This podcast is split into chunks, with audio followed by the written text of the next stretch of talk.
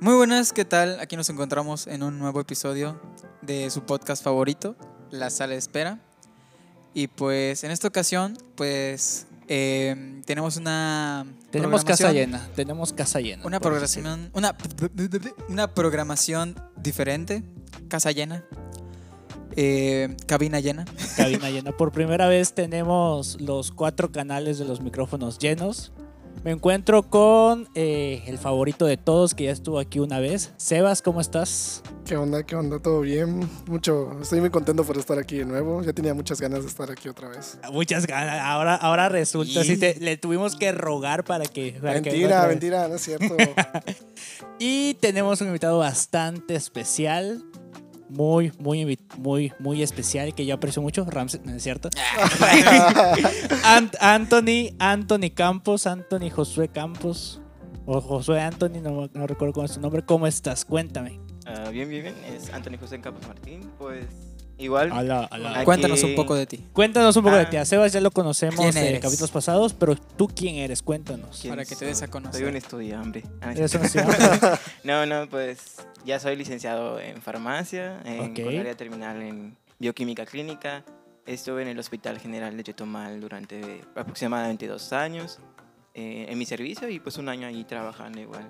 Ok. Eh, actualmente pues ya estoy cursando a sexto semestre ¿no? de medicina y bueno pues no sé si te había dicho pero igual presenté en la Universidad Abierta a Distancia de México que es en línea para la licenciatura en gestión de los servicios de salud entonces igual me aceptaron presenté examen Ah, mira, qué interesante. entonces ahorita mi- mis ratos libres de, de escuelas van a ser dedicadas a, a la otra licenciatura O sea, puro estudiar tú. O sea, tu, tu día a día va a ser de puro estudio. sí es que fíjate que bueno, algo que vi en el hospital durante mi pasantía en farmacia Ajá. es que, por ejemplo, los que tienen como que varios, no tanto títulos de licenciatura, pero sí, por ejemplo, cursos, diplomados y todo, son los que les dan prioridad al momento de, de encontrar trabajo. Y luego siempre se busca este tipo de, de personas que tengan como este, este conocimiento en cuanto a administración en los servicios de salud. Ah, mira. Y, por ejemplo, luego te agarran como coordinador o hasta director de hospital y todo eso. Ok, mira. Algo que, que me gustaría, antes de pasar a, a las fundas, a lo, a lo, a lo fuerte de esto, es ¿qué es la licenciatura en farmacia? O sea, ¿qué, qué, qué hacen ellos? O sea, ¿qué? Sabemos que es una de las tres eh, licenciaturas que están en la DCS, pero pues tú que ya estuviste ahí cursando eh, esa carrera, ¿qué, qué, qué es? ¿A, a qué se dedican? Bueno, desde mi punto de vista muy crítico, o sea, siento que siempre va a haber como una divergencia en definir esta parte, porque siento que la misma licenciatura en su estructura hace que se dé a estos tipos de divergencias. Y más que nada porque están esas famosas tres áreas terminales, no sé si lo han escuchado, ¿no? De hospitalaria, de bioquímica clínica, de la parte de, este, de eh, bueno, industrial, que es creación de medicamentos. Son como que esas tres este, derivaciones que puedes tomar tú al, como si no me equivoco, creo que es a partir del séptimo semestre. Ah. Entonces tú como que ya este, defines a qué área terminal te vas a ir. Yo en mi caso me fui a bioquímica clínica, está la de hospitalaria. En el caso de bioquímica clínica es, es literalmente el laboratorio, lo que hace un QFB, ¿no? Por decirlo así. En la parte de hospitalaria, que para mí, en lo personal, siento que es el fuerte del farmacéutico como tal, ¿no? Y la parte de la creación de medicamentos, que es la parte química, ¿no? O sea, de la industrial. Y pues si a mí me preguntas cómo la definiría, pues siento que es una carrera muy bonita, o sea, y que sí es muy necesaria en los servicios de salud. Y más que nada te vas a dar cuenta cuando ahorita que van a entrar en el hospital de todas estas cosas de la sobremedicación que se da, ¿no? O sea, que vimos igual en el tema de calidad. Y luego, o sea, tú como médico, pues lo que te aprendes y siempre va a ser con base a las guías de práctica clínica. Y este, pero no siempre los medicamentos están estudiados si hacen sinergia o antagonismos y todo este tipo, que es lo que realmente se, se, eh, enfoca el farmacéutico hospitalario. Ok. Esa se da la farmacovigilancia, el seguimiento farmacoterapéutico. La farmacovigilancia no es más que literalmente estar viendo si hay una reacción adversa, si hay un efecto secundario o un efecto no deseado o cualquier otro efecto que pudiera existir con base a los, o sea, respecto a los medicamentos.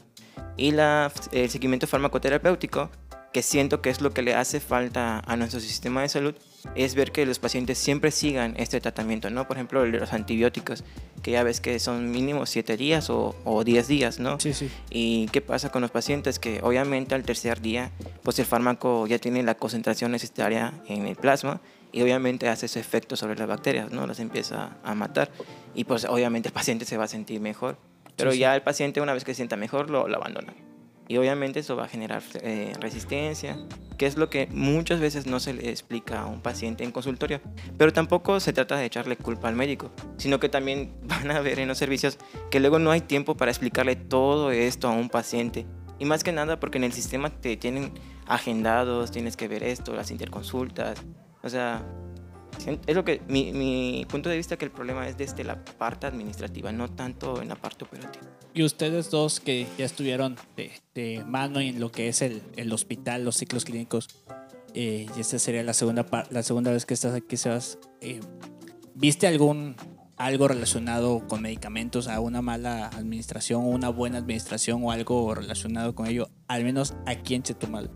Pues es que el problema que tienen aquí, bueno, en Chetumal, el problema que tenían es que, o definitivamente no habían, de verdad, o sea, tú podías prescribir, es que me acuerdo, en, sobre todo en medicina interna, les pedían tal medicamento para una enfermedad, o sea, vamos a ponerle enfermedad X, ¿no? Y ese medicamento, pues le dice el doctor, no, pues mira, te voy a prescribir este medicamento, anda a checar si está en la farmacia del hospital. Y si no está, ya te jodiste porque lo tienes que, lo tienes que ir a buscar en una farmacia particular. Y ahora sí, ahí el doctor, pues la verdad es que también tiene su punto de vista, porque pues si no hay en el, en el hospital, ¿qué va a hacer? Pero Sí, sí. desgraciadamente esos medicamentos pues, son muy caros y la persona o el paciente que necesita ese medicamento ya no se lo consiguen. O le consiguen otro similar, pero que no le hace el mismo efecto. Yo creo que igual es un problema. Bueno, ese es un problema que tiene el general. A veces de verdad no hay medicamentos que piden. Y, se lo- y los pacientes o los familiares de los pacientes tienen que ir buscando a ver un medicamento similar, pero a veces son muy, muy caros. Ok. ¿Y tuviste algo relacionado? Bueno, en cuanto a reacciones, no, pero más que nada en la parte administrativa, como dice Sebas, ¿no? Cuando ustedes entren se van a dar cuenta que hay muchísima falta de recursos, tanto de, en la parte de medicamentos como de insumos, como de todo. Pero aquí entra la parte del farmacéutico también, la parte gestora de un farmacéutico. Que por ejemplo, sabemos que hay determinadas enfermedades que se dan por temporada, ¿no? Entonces el farmacéutico tiene esta capacidad de gestionar, por ejemplo, qué enfermedades son las más frecuentes en esta temporada y es lo que voy a hacer. Con base a eso, puedo pedir mis medicamentos en el stock para que no me hagan falta. Eh, ¿Qué pasa? Que se van a dar cuenta que los jefes de farmacia o los que trabajan ahí en la misma farmacia, pues son gente que uno pueden ser solamente meramente administrativos. Eh, yo llegué a conocer a una que era psicóloga, o sea, era jefe de Nada farmacia que ver. y nada que ver.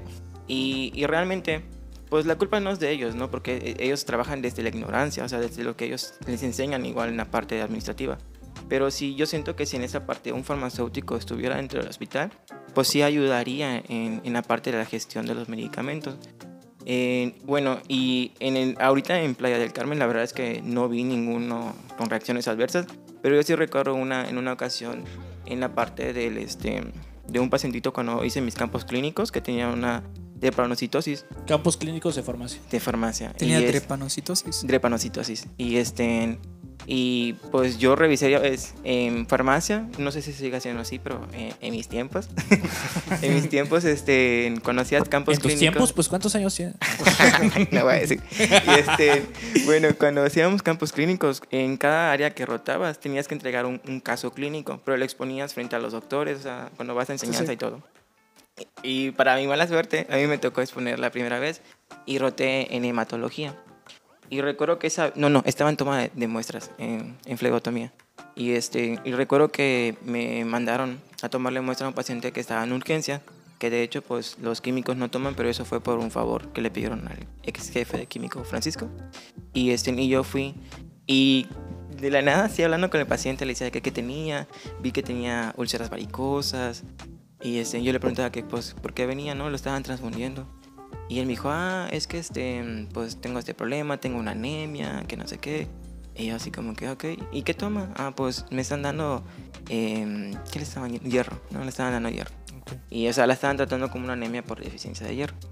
Y pues me llamó la atención y dije, ah, pues estaría chido para un caso, ¿no? Yo pensando que realmente, o sea, lo tomé para no complicarme la vida, porque dije, ah, esa anemia por deficiencia de hierro, pues es un caso clínico fácil.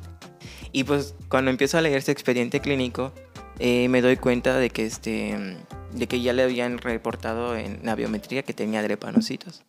Y creo que era de dos o tres cruces. Y, este, yo dije, ah, pues le voy a hacer una inducción a drepanocitos. Y le hice una inducción a drepanocitos y dio positivo a la inducción. Y dije, pues es drepanocitosis, ¿no? Y pues tú sabes que lo que pasa con los la drepanocitosis, pues es prácticamente que las células de los glóbulos rojos se van deformando Sí, sí. porque entran en una parte que se desoxigena y oxigena. Y en caso que queda como una forma de as o semiluna. ¿no? Sí, sí. Entonces esas, esa forma pues vuelve rígido al eritrocito y ya no permite el paso adecuado y se van como acumulando, haciendo un tapon- taponamiento y por eso se dan las úlceras varicosas. De hecho, ya ten- él tenía una úlcera varicosa grado 3, o sea, el paciente ya estaba mal, tenía 33 años y si tú lees, perdón, lees, te has dado cuenta que son ese tipo de pacientes que se presentan en pacientes varones eh, alrededor de 33 a 40 años O sea, reunía y- todos los requisitos. Sí, y, y pues no era la primera vez que se le había reportado. O sea, yo a todo eso se lo reporté, ¿no? Y lo seguían tratando en- como una anemia este, por deficiencia de, riego- de hierro, pero después la trataron como una anemia megaloblástica. Y yo, o sea, deficiencia de vitamina B12, ¿no? Ajá. Y yo, no manches, o sea, no. Y aparte ya tenía hepatomegalia, o sea, el paciente ya estaba mal.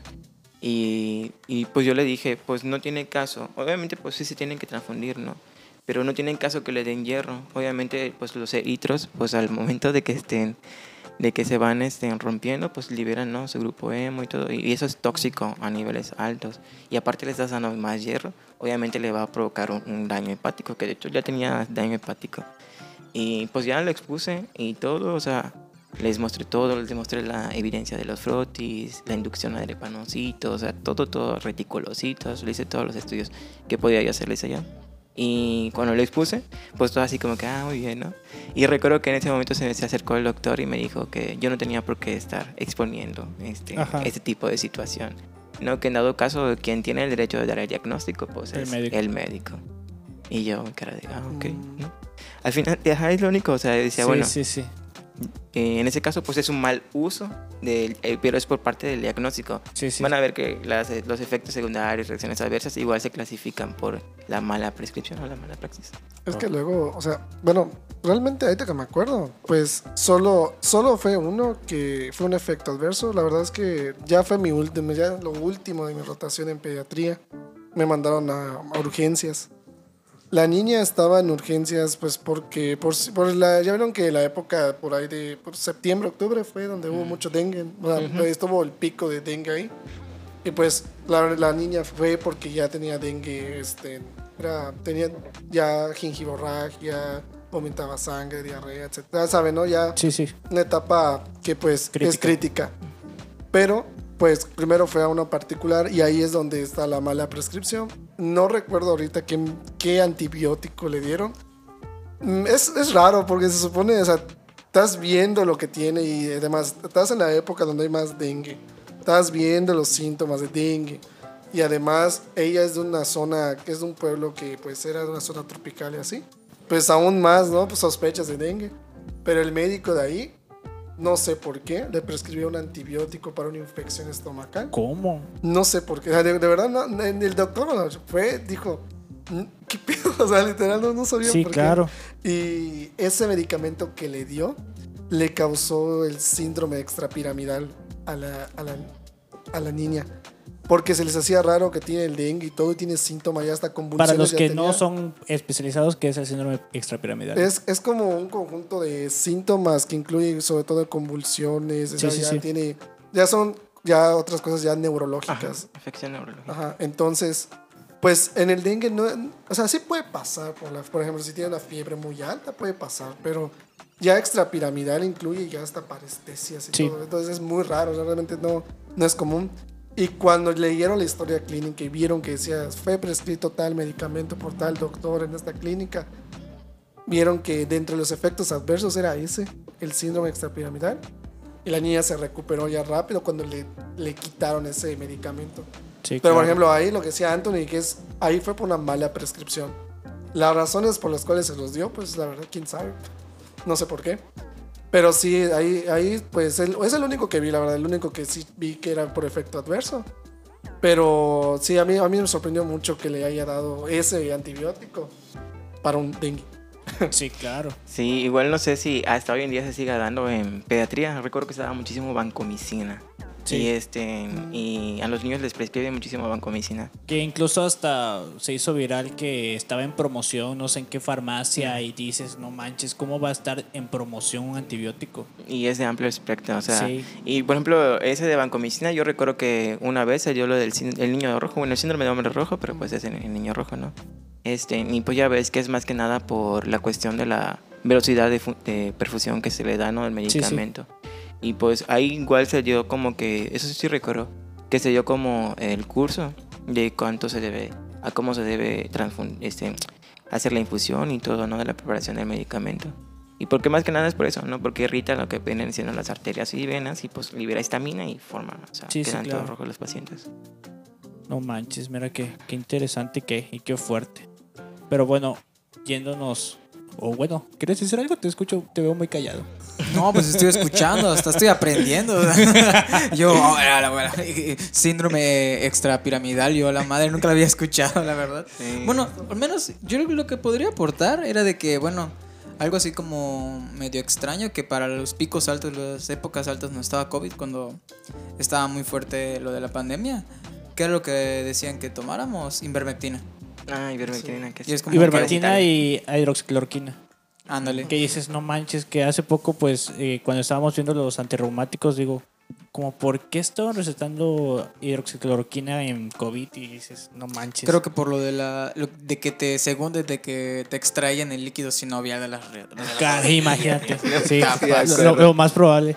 Y pues ya me, me explicó este Morán, el, profe- el doctor Morán, que es porque como era una enfermedad totalmente rara, era de que pues toma cualquier cosa. O sea, experimentaron con todo tipo de medicamentos a ver si, si hacía efecto. Y pues por eso hay una lista de medicamentos que dices, no manches, como, ¿por qué se usó esto? Y pues eso. Pues es como el, el- el último caso que no tiene mucho, creo que fue hace unos 3, 4 meses del Redotex, que también se quitó Ajá, sí, la sí, sí, venta, sí, ¿no? sí, sí. El Redotex realmente eh, solamente se vendía acá en México, ya tenía más de 33 años en otros países que ya No se había manches. quitado. O sea, es un medicamento que la verdad no recuerdo cuáles eran sus principios activos, pero en- en- afectaban lo que viene siendo a todo el sistema, ¿no? Tan- Sí, Tanto al sí, sistema sí. nervioso como a, a la parte de la regulación del apetito y todo eso. Y Ok. obviamente eso generaba como un tipo de, igual para la de depresión, o el efecto rebote, rebote que le Sí, llaman. sí, sí. Y pues realmente ese medicamento ya no se debía seguir vendiendo. Pero se dice que por cuestiones ya, eh, digamos, legales, en- bueno, cuestiones ilegales en la parte, Ajá. este, pues se seguía vendiendo acá en México. No O el- es bueno, y eso es lo que tiene que ver igual el, el farmacéutico, ¿no? Eh, no sé si recuerdan el medicamento, creo que se llamaba ranitidina. Sí. Mm, Bueno, que igual se quitó porque se descubrió que tenía un efecto cancerígeno, ¿no? Sí, sí. Se- también se retira. ¿Y cómo se puede retirar? Obviamente por los famosos reportes que se hacen, ¿no? Que vimos en, en calidad, no sé si se Sí, acuerdan sí, de esa parte. Todo, Eso es todo el todo proceso de farmacovigilancia. Exacto. Sí, mira. Bueno, pues yéndonos un poquito fuera del lado de, de medicamentos. eh, esa es una pregunta que, que, que ansié mucho por durante estos, estas semanas. ¿Qué ha cambiado? Porque pues la primera vez te tuvimos y nos hablaste qué onda con, con Campos cuando llevabas cuántas semanas.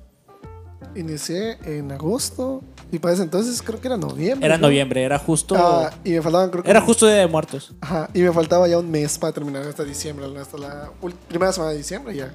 ¿Cambió algo? ¿Hay alguna actualización? ¿Algo diferente? O sea, ¿cuál? Ahorita, antes de- Cuando ya estabas a la mitad de tus campos, nos, compartiste como todo ese panorama. ¿Qué, podrías aportar o qué podrías cambiar o qué podrías decir esto es lo mismo a, a- a un mes de diferencia? Pues es que realmente en un mes no cambió casi nada. Solo lo único que cambió fue que, pues como... Tristemente yo había rotado todo. Así, realmente ya no tenía dónde rotar. O sea, ya, ya, había, ya había acabado. Ya habías, pues- ya habías cursado todo, toda, Ajá. toda la carrera en, un- en seis meses. sí, literal. Y, y pues luego me dijeron, pues ve a enfermería. ya, ya te llevabas todas las especialidades habidas y por haber en, Sí. en, en tus O campos. sea, de verdad ya había pasado por todas. Y me dijeron, no, pues ve a enfermería, A enfermería. un mes. Y- Otra carrera, no hay, O sea, problema. me, me- eché otra carrera. en un- Fui a clínica de catete, luego fui a vacunas. Ah, y luego fui a radiología. Ok, ok. Que estuvo, la verdad estuvo interesante radiología. Esa sí la pasé muy bien ahí. O sea, el doctor, muy buen pedo. Realmente, eso sí, lo que cambió es que para ese entonces yo le, le daba para que te actualice. Es que para ese entonces, pues sí tuve ahí unas malas experiencias. Ah, ¿no? sí, O sea, no, me- no me Sí gustó la manera en como. No me gustó la manera en cómo lo como organizan ahí el hospital y tampoco cómo tratan a los pacientes y a los estudiantes. Pero de aquí, o sea, a mí me, sorpre- me sorprendió mucho que ya que estuve con los enfermeros, ellos me enseñaron un montón de cosas que no me enseñaron los doctores. Ok, Y ¿cómo qué cosas? O sea, por ejemplo, va- vacunas. O sea, puede ser que es algo sencillo. Pero, pues un enfermero se tomó la molestia, neta. Decía, mira, así preparamos, los, así preparamos las vacunas. Me dijo, tú lo vas a hacer ahorita, hazlo. Y Yo en la red de frío igual lo hacía. Este, también, cómo, cómo vacunar a los niños y a los adultos y las diferentes formas.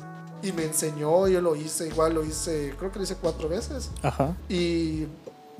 Pero, o sea, él se me acercó y tuvo la intención de enseñarme. O sea, son cosas que usualmente no. Son procesos que usualmente no los lleva a cabo un médico, ¿no? Ajá, realmente un médico no lo suele hacer. O sea, sí lo puede hacer porque, pues, al final es su área, pero en realidad eso es chamba. Y a veces se del requiere. Y me enseñó, pero a mí lo que me, me llamó mucho la atención es que hayan tenido la, inten- la intención de enseñarme. Ok. Porque realmente los doctores, muy pocos te, se te acercan a decirte, oye, ¿quieres aprender esto? Oye, no sé qué. No. Allá es, tú, si tú preguntas, tienes de dos, o te mal contestan, o te, o te explican, pero para hacerte otra pregunta y, y quedarte como un pendejo igual. Sí, sí, sí. En cambio, los enfermeros les preguntan. Yo me acuerdo para clínica de catéter, yo quería saber cómo, es que, cómo saber si estaba mal colocado, cómo saber si había una erupción o algo así, ¿no? Y me dice la enfermera de ah, ven, me dice, vamos a checarlo.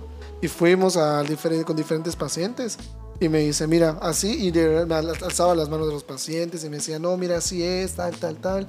Recuerda, apunta esto y así. Y de verdad, me, con cada paciente siempre me decía algo para aprender. Y luego yo, después de que terminó toda mi rotación por ahí, porque fue, fue un mes casi, Sí, sí. sin contar radiología, porque radiología sí es de medicina, pero No era como parte no de. era parte de enfermería, pero luego yo a mí yo sí me quedé muy impactado de por qué los enfermeros, o sea, los enfermeros son muy importantes, primero que nada. Sí, y sí. segundo, pues qué triste que ellos que no, no tienen ni siquiera la necesidad de enseñarnos a nosotros, Sí, pues sí. lo hacen. Y cosa que a veces los médicos no, no, no, no hicieron. Y por eso luego yo hacía comentarios de, de hecho el general me enseñó que, Del general No aprendí. del general aprendí Del que, general aprendí. Pero realmente sí aprendí, porque sí, sí aprendí. Pero aprendí mucho más en ese mes con los de enfermería. Ok, mira, qué, qué- qué fuerte decir que los, los de enfermería me enseñaron más que los de mi propia carrera, o sea, imagínate. ¿Y tú, Anthony? Yo, de, ti no sabemos absolutamente nada de, de tus campos, no, ni me mandabas mensajes, estabas muy ocupado estudiando en tus, tus, tus, tus múltiples, tu- tus múltiples diplomados, lo que quieras. Es cierto. No es De hecho, el, el contraste, ¿no? De la, la anterior licenciatura a la de ahorita. Sí, sí, ah, sí, sí. ok. Pues mira, yo creo que hablar de con cualquiera que hables, ¿no? O sea, independientemente si conmigo con Seba, o sea, con cualquiera que ya haya pasado por esta experiencia de campus clínico, te va a decir una versión totalmente diferente. ¿Tanto ¿no? así? Sí, o sea, porque en mi caso, por ejemplo, eh, y, y- y este, y creo que es un punto a favor el hecho de poderte ir a un hospital que tenga las especialidades, ¿no? Porque lo veía yo con ellos. Yo en mi caso roté con todas las especialidades que tenía yo que, que rotar, ¿no? Y, y en cuanto al trato de los doctores, algunos fueron buenos, algunos fueron malos. Pero, y, y va a variar, por ejemplo, tú- si tú le preguntas a alguien más de los que se fueron allí a playa, de cómo la pasaron en cirugía, no voy a decir el nombre de la doctora, pero me imagino que cuando Quiero escuchen nombres, esto se quiero van, a, nombres, quiero nombres. se van a, a reír y van a decir de cosas.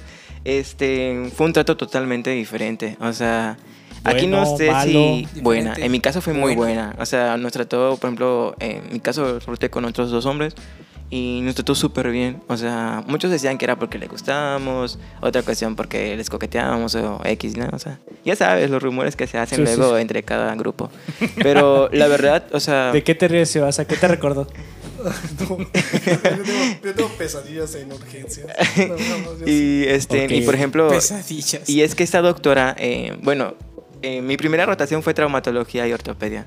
Eh, allá en playa, no sé si aquí también se maneja así, que trauma está en cirugía. En Es parte de piso. cirugía Ujú. 1. Sí, sí. Exacto. Entonces yo esa vez roté con, en, en el piso de cirugía y, y esta doctora es la encargada del piso de cirugía. Y este y recuerdo que la primera vez eh, los internos que estaban nos mandaron a hacer una historia clínica. Y fue, esa fue la, la así, le- llegan, llegan, nos decían, vayan a entrevistar, hagan historia clínica y electros y chalala. Y este y pues nosotros lo hicimos. Entonces cuando llega esa doctora me pregunta, ¿qué haces? Y yo le digo, ah, pues transcribiendo la historia clínica. Y me pegó un- un- una regañiza ese día, así horrible, de ¿Por que me, que me dijo ¿Pero que... Y es qué? que sí, realmente eso es tarea de los internos. Nosotros no tenemos por qué hacer eso. Nosotros vamos a aprender, ¿no? O sea, y, y, y pues sí, me dio una regañiza de que yo no tenía que hacer eso, de que no es mi papel, que me puedo meter en problemas legales y que no sé qué. Y Pero bueno, tú cómo vas a saber eso? Exacto, O sea, yo, yo o sea, tú vas y lo que te pidan, tú lo Exacto. haces porque te lo piden. o Así sea, es, no y, y yo recuerdo que yo, yo lo, o sea, pues tan, bueno, algo que me ha enseñado mi anterior campo clínico es que nunca, nunca, este, nunca repliques, o sea, tú solo quédate callado y, y ya.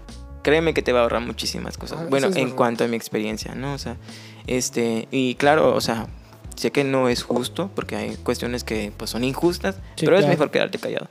Y este, bueno, recuerdo así horrible que me gritó y ya había tenido mi mala experiencia. Y recuerdo que un compañero de los que rotaron conmigo habló con nuestro este, adscrito en traumatólogo. Y recuerdo que el traumatólogo así como que, ah, ok, les gritó, sí, no sé qué. Y desde ese día ya el traumatólogo no nos despegó de él. De hecho, todo el mundo decíamos que éramos como que el grupo favorito, ¿no? O sea, porque nos iba demasiado bien en todas las rotaciones. Sí nos trataban mal, o sea, nos negreaban así horrible. Pero, o sea, pero nos enseñaban un chingo, o sea, sí nos enseña- enseñaron un chingo. Y este, bueno, mm, ya luego en mi, fue mi penúltima rotación, cirugía.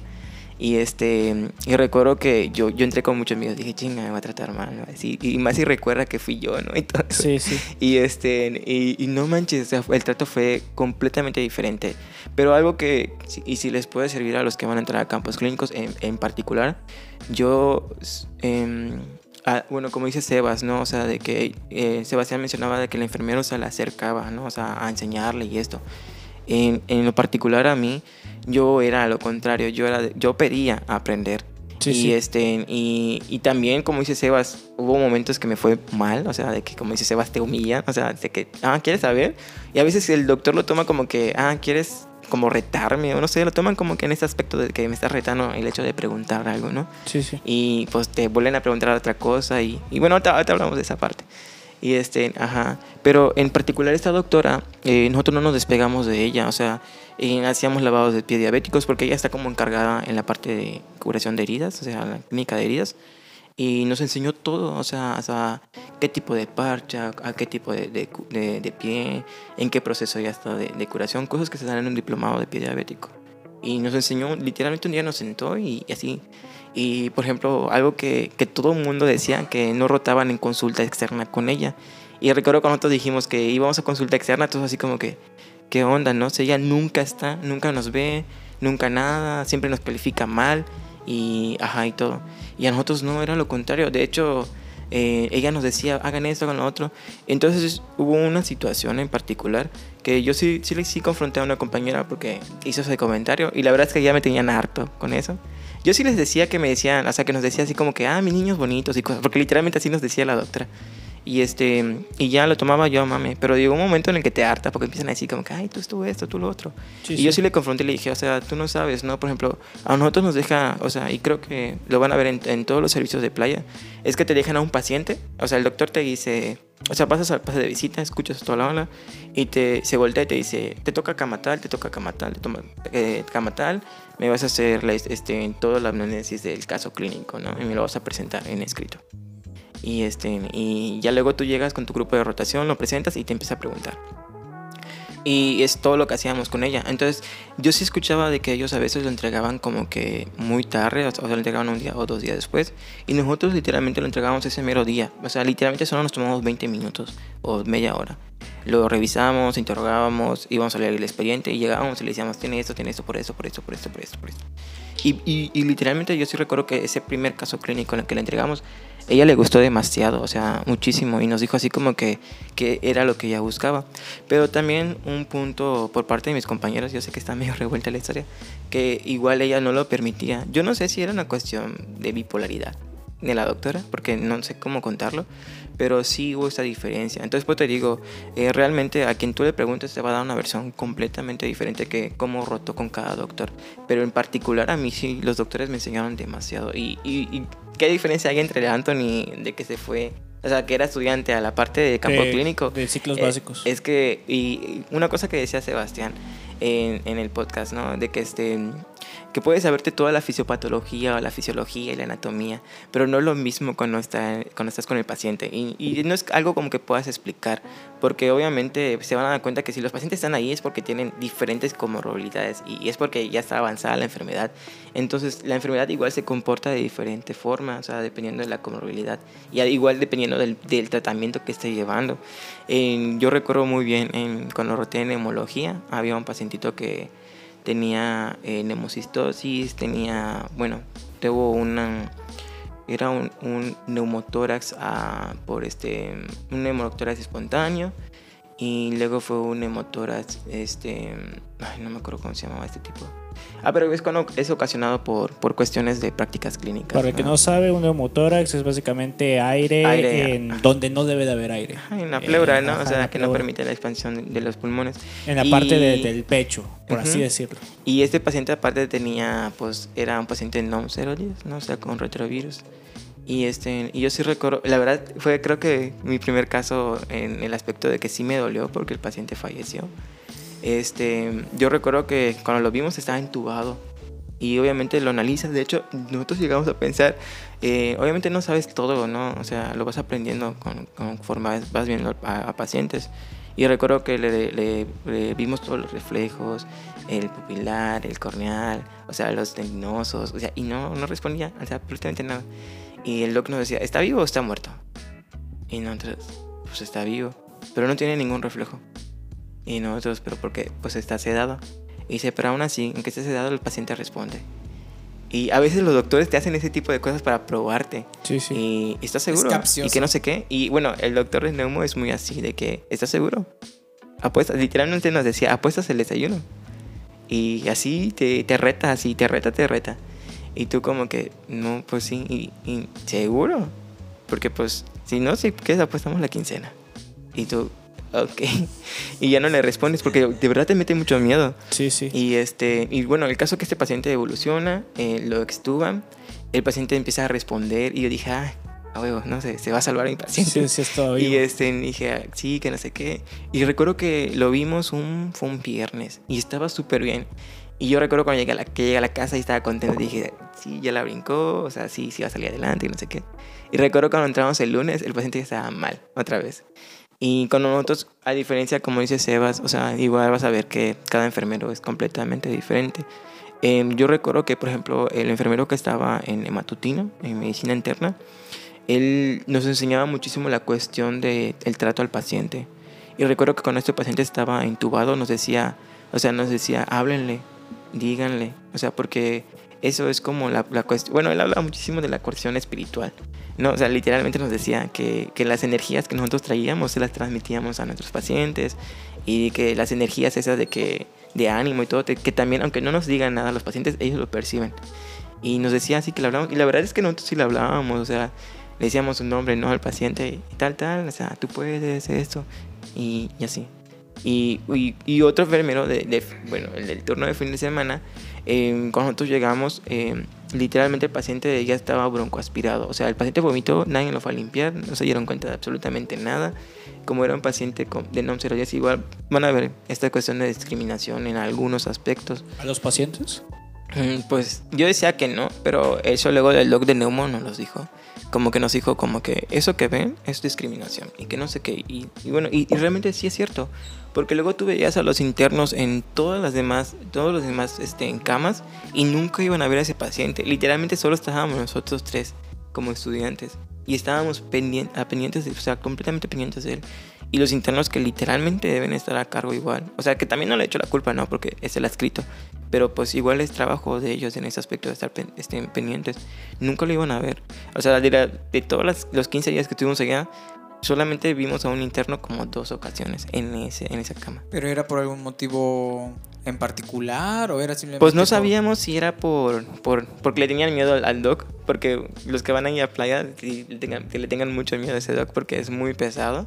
¿De Y- trauma y ortopedia? No, el de neumo, el de neumología. No, no, no. Y este, pero no sabíamos si era por eso o realmente era por la cuestión de discriminación. El doc decía que era discriminación, ¿no? Porque pues ellos tenían que ir, porque yo sí le pregunté, o sea, le decía, ¿usted no tiene internos? Y me decía, sí, son los que rotan en medicina interna. Y le decía, y sí le, yo sí le pregunté, le dije, pero ¿por qué no están acá? O sea, no, no se lo dejan a cargo. Y decía, sí, sí, ellos saben que tienen que venir a, a hacer su ronda acá. Pero nunca lo iban a ver, o sea, realmente nunca solamente un interno que ni siquiera era de medicina interna habían rotado, habían cambiado de rotación, pero pues eh, cuando nosotros pasamos, o sea, creo que ellos rotaron como un viernes, nosotros estábamos un lunes. Y este, esa, ese interno que ya ni siquiera tenía que estar en medicina interna, él lo fue a ver. Y literalmente nos dijo así como que no, pues es un paciente con esto, trátenlo bien chicos, sean empáticos, sean esto, sean lo otro. Y los que ya estaban ahí rotando, la verdad es que nunca estuvieron, te digo, más que dos ocasiones. Una que fue a tomar una gasometría y la otra cuando fue a llevar el resultado de la gasometría. Ok. Oye, y en buen plan, es lo, lo más chistoso. Es que igual pasó, pasado aquí en el general de Chetumal, Ay, pasa algo similar con los internos en medicina interna.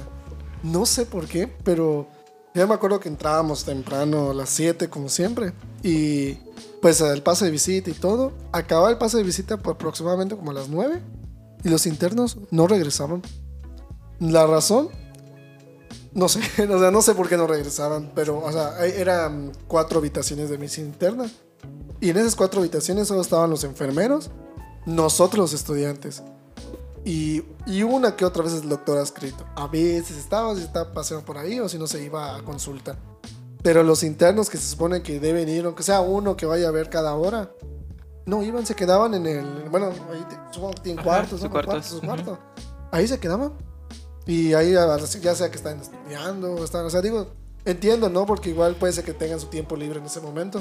Pero pues yo, yo, yo, le, yo le comentaba a mis compañeros que estaban conmigo que pues lo que pueden haber hecho es que si tienen algo que hacer igual en parte, pues pueden mandar a uno, aunque sea solo que manden, si son seis internos, por ejemplo, que manden a uno, que cheque cada hora, o sea, no sé, uno a las nueve, otro a las diez, otro a las once, pues que vayan a checar a los pacientes, porque luego sí pasa que les, les da, les pasa algo a los pacientes, o se vomita o algo, no hay nadie, ni el interno está.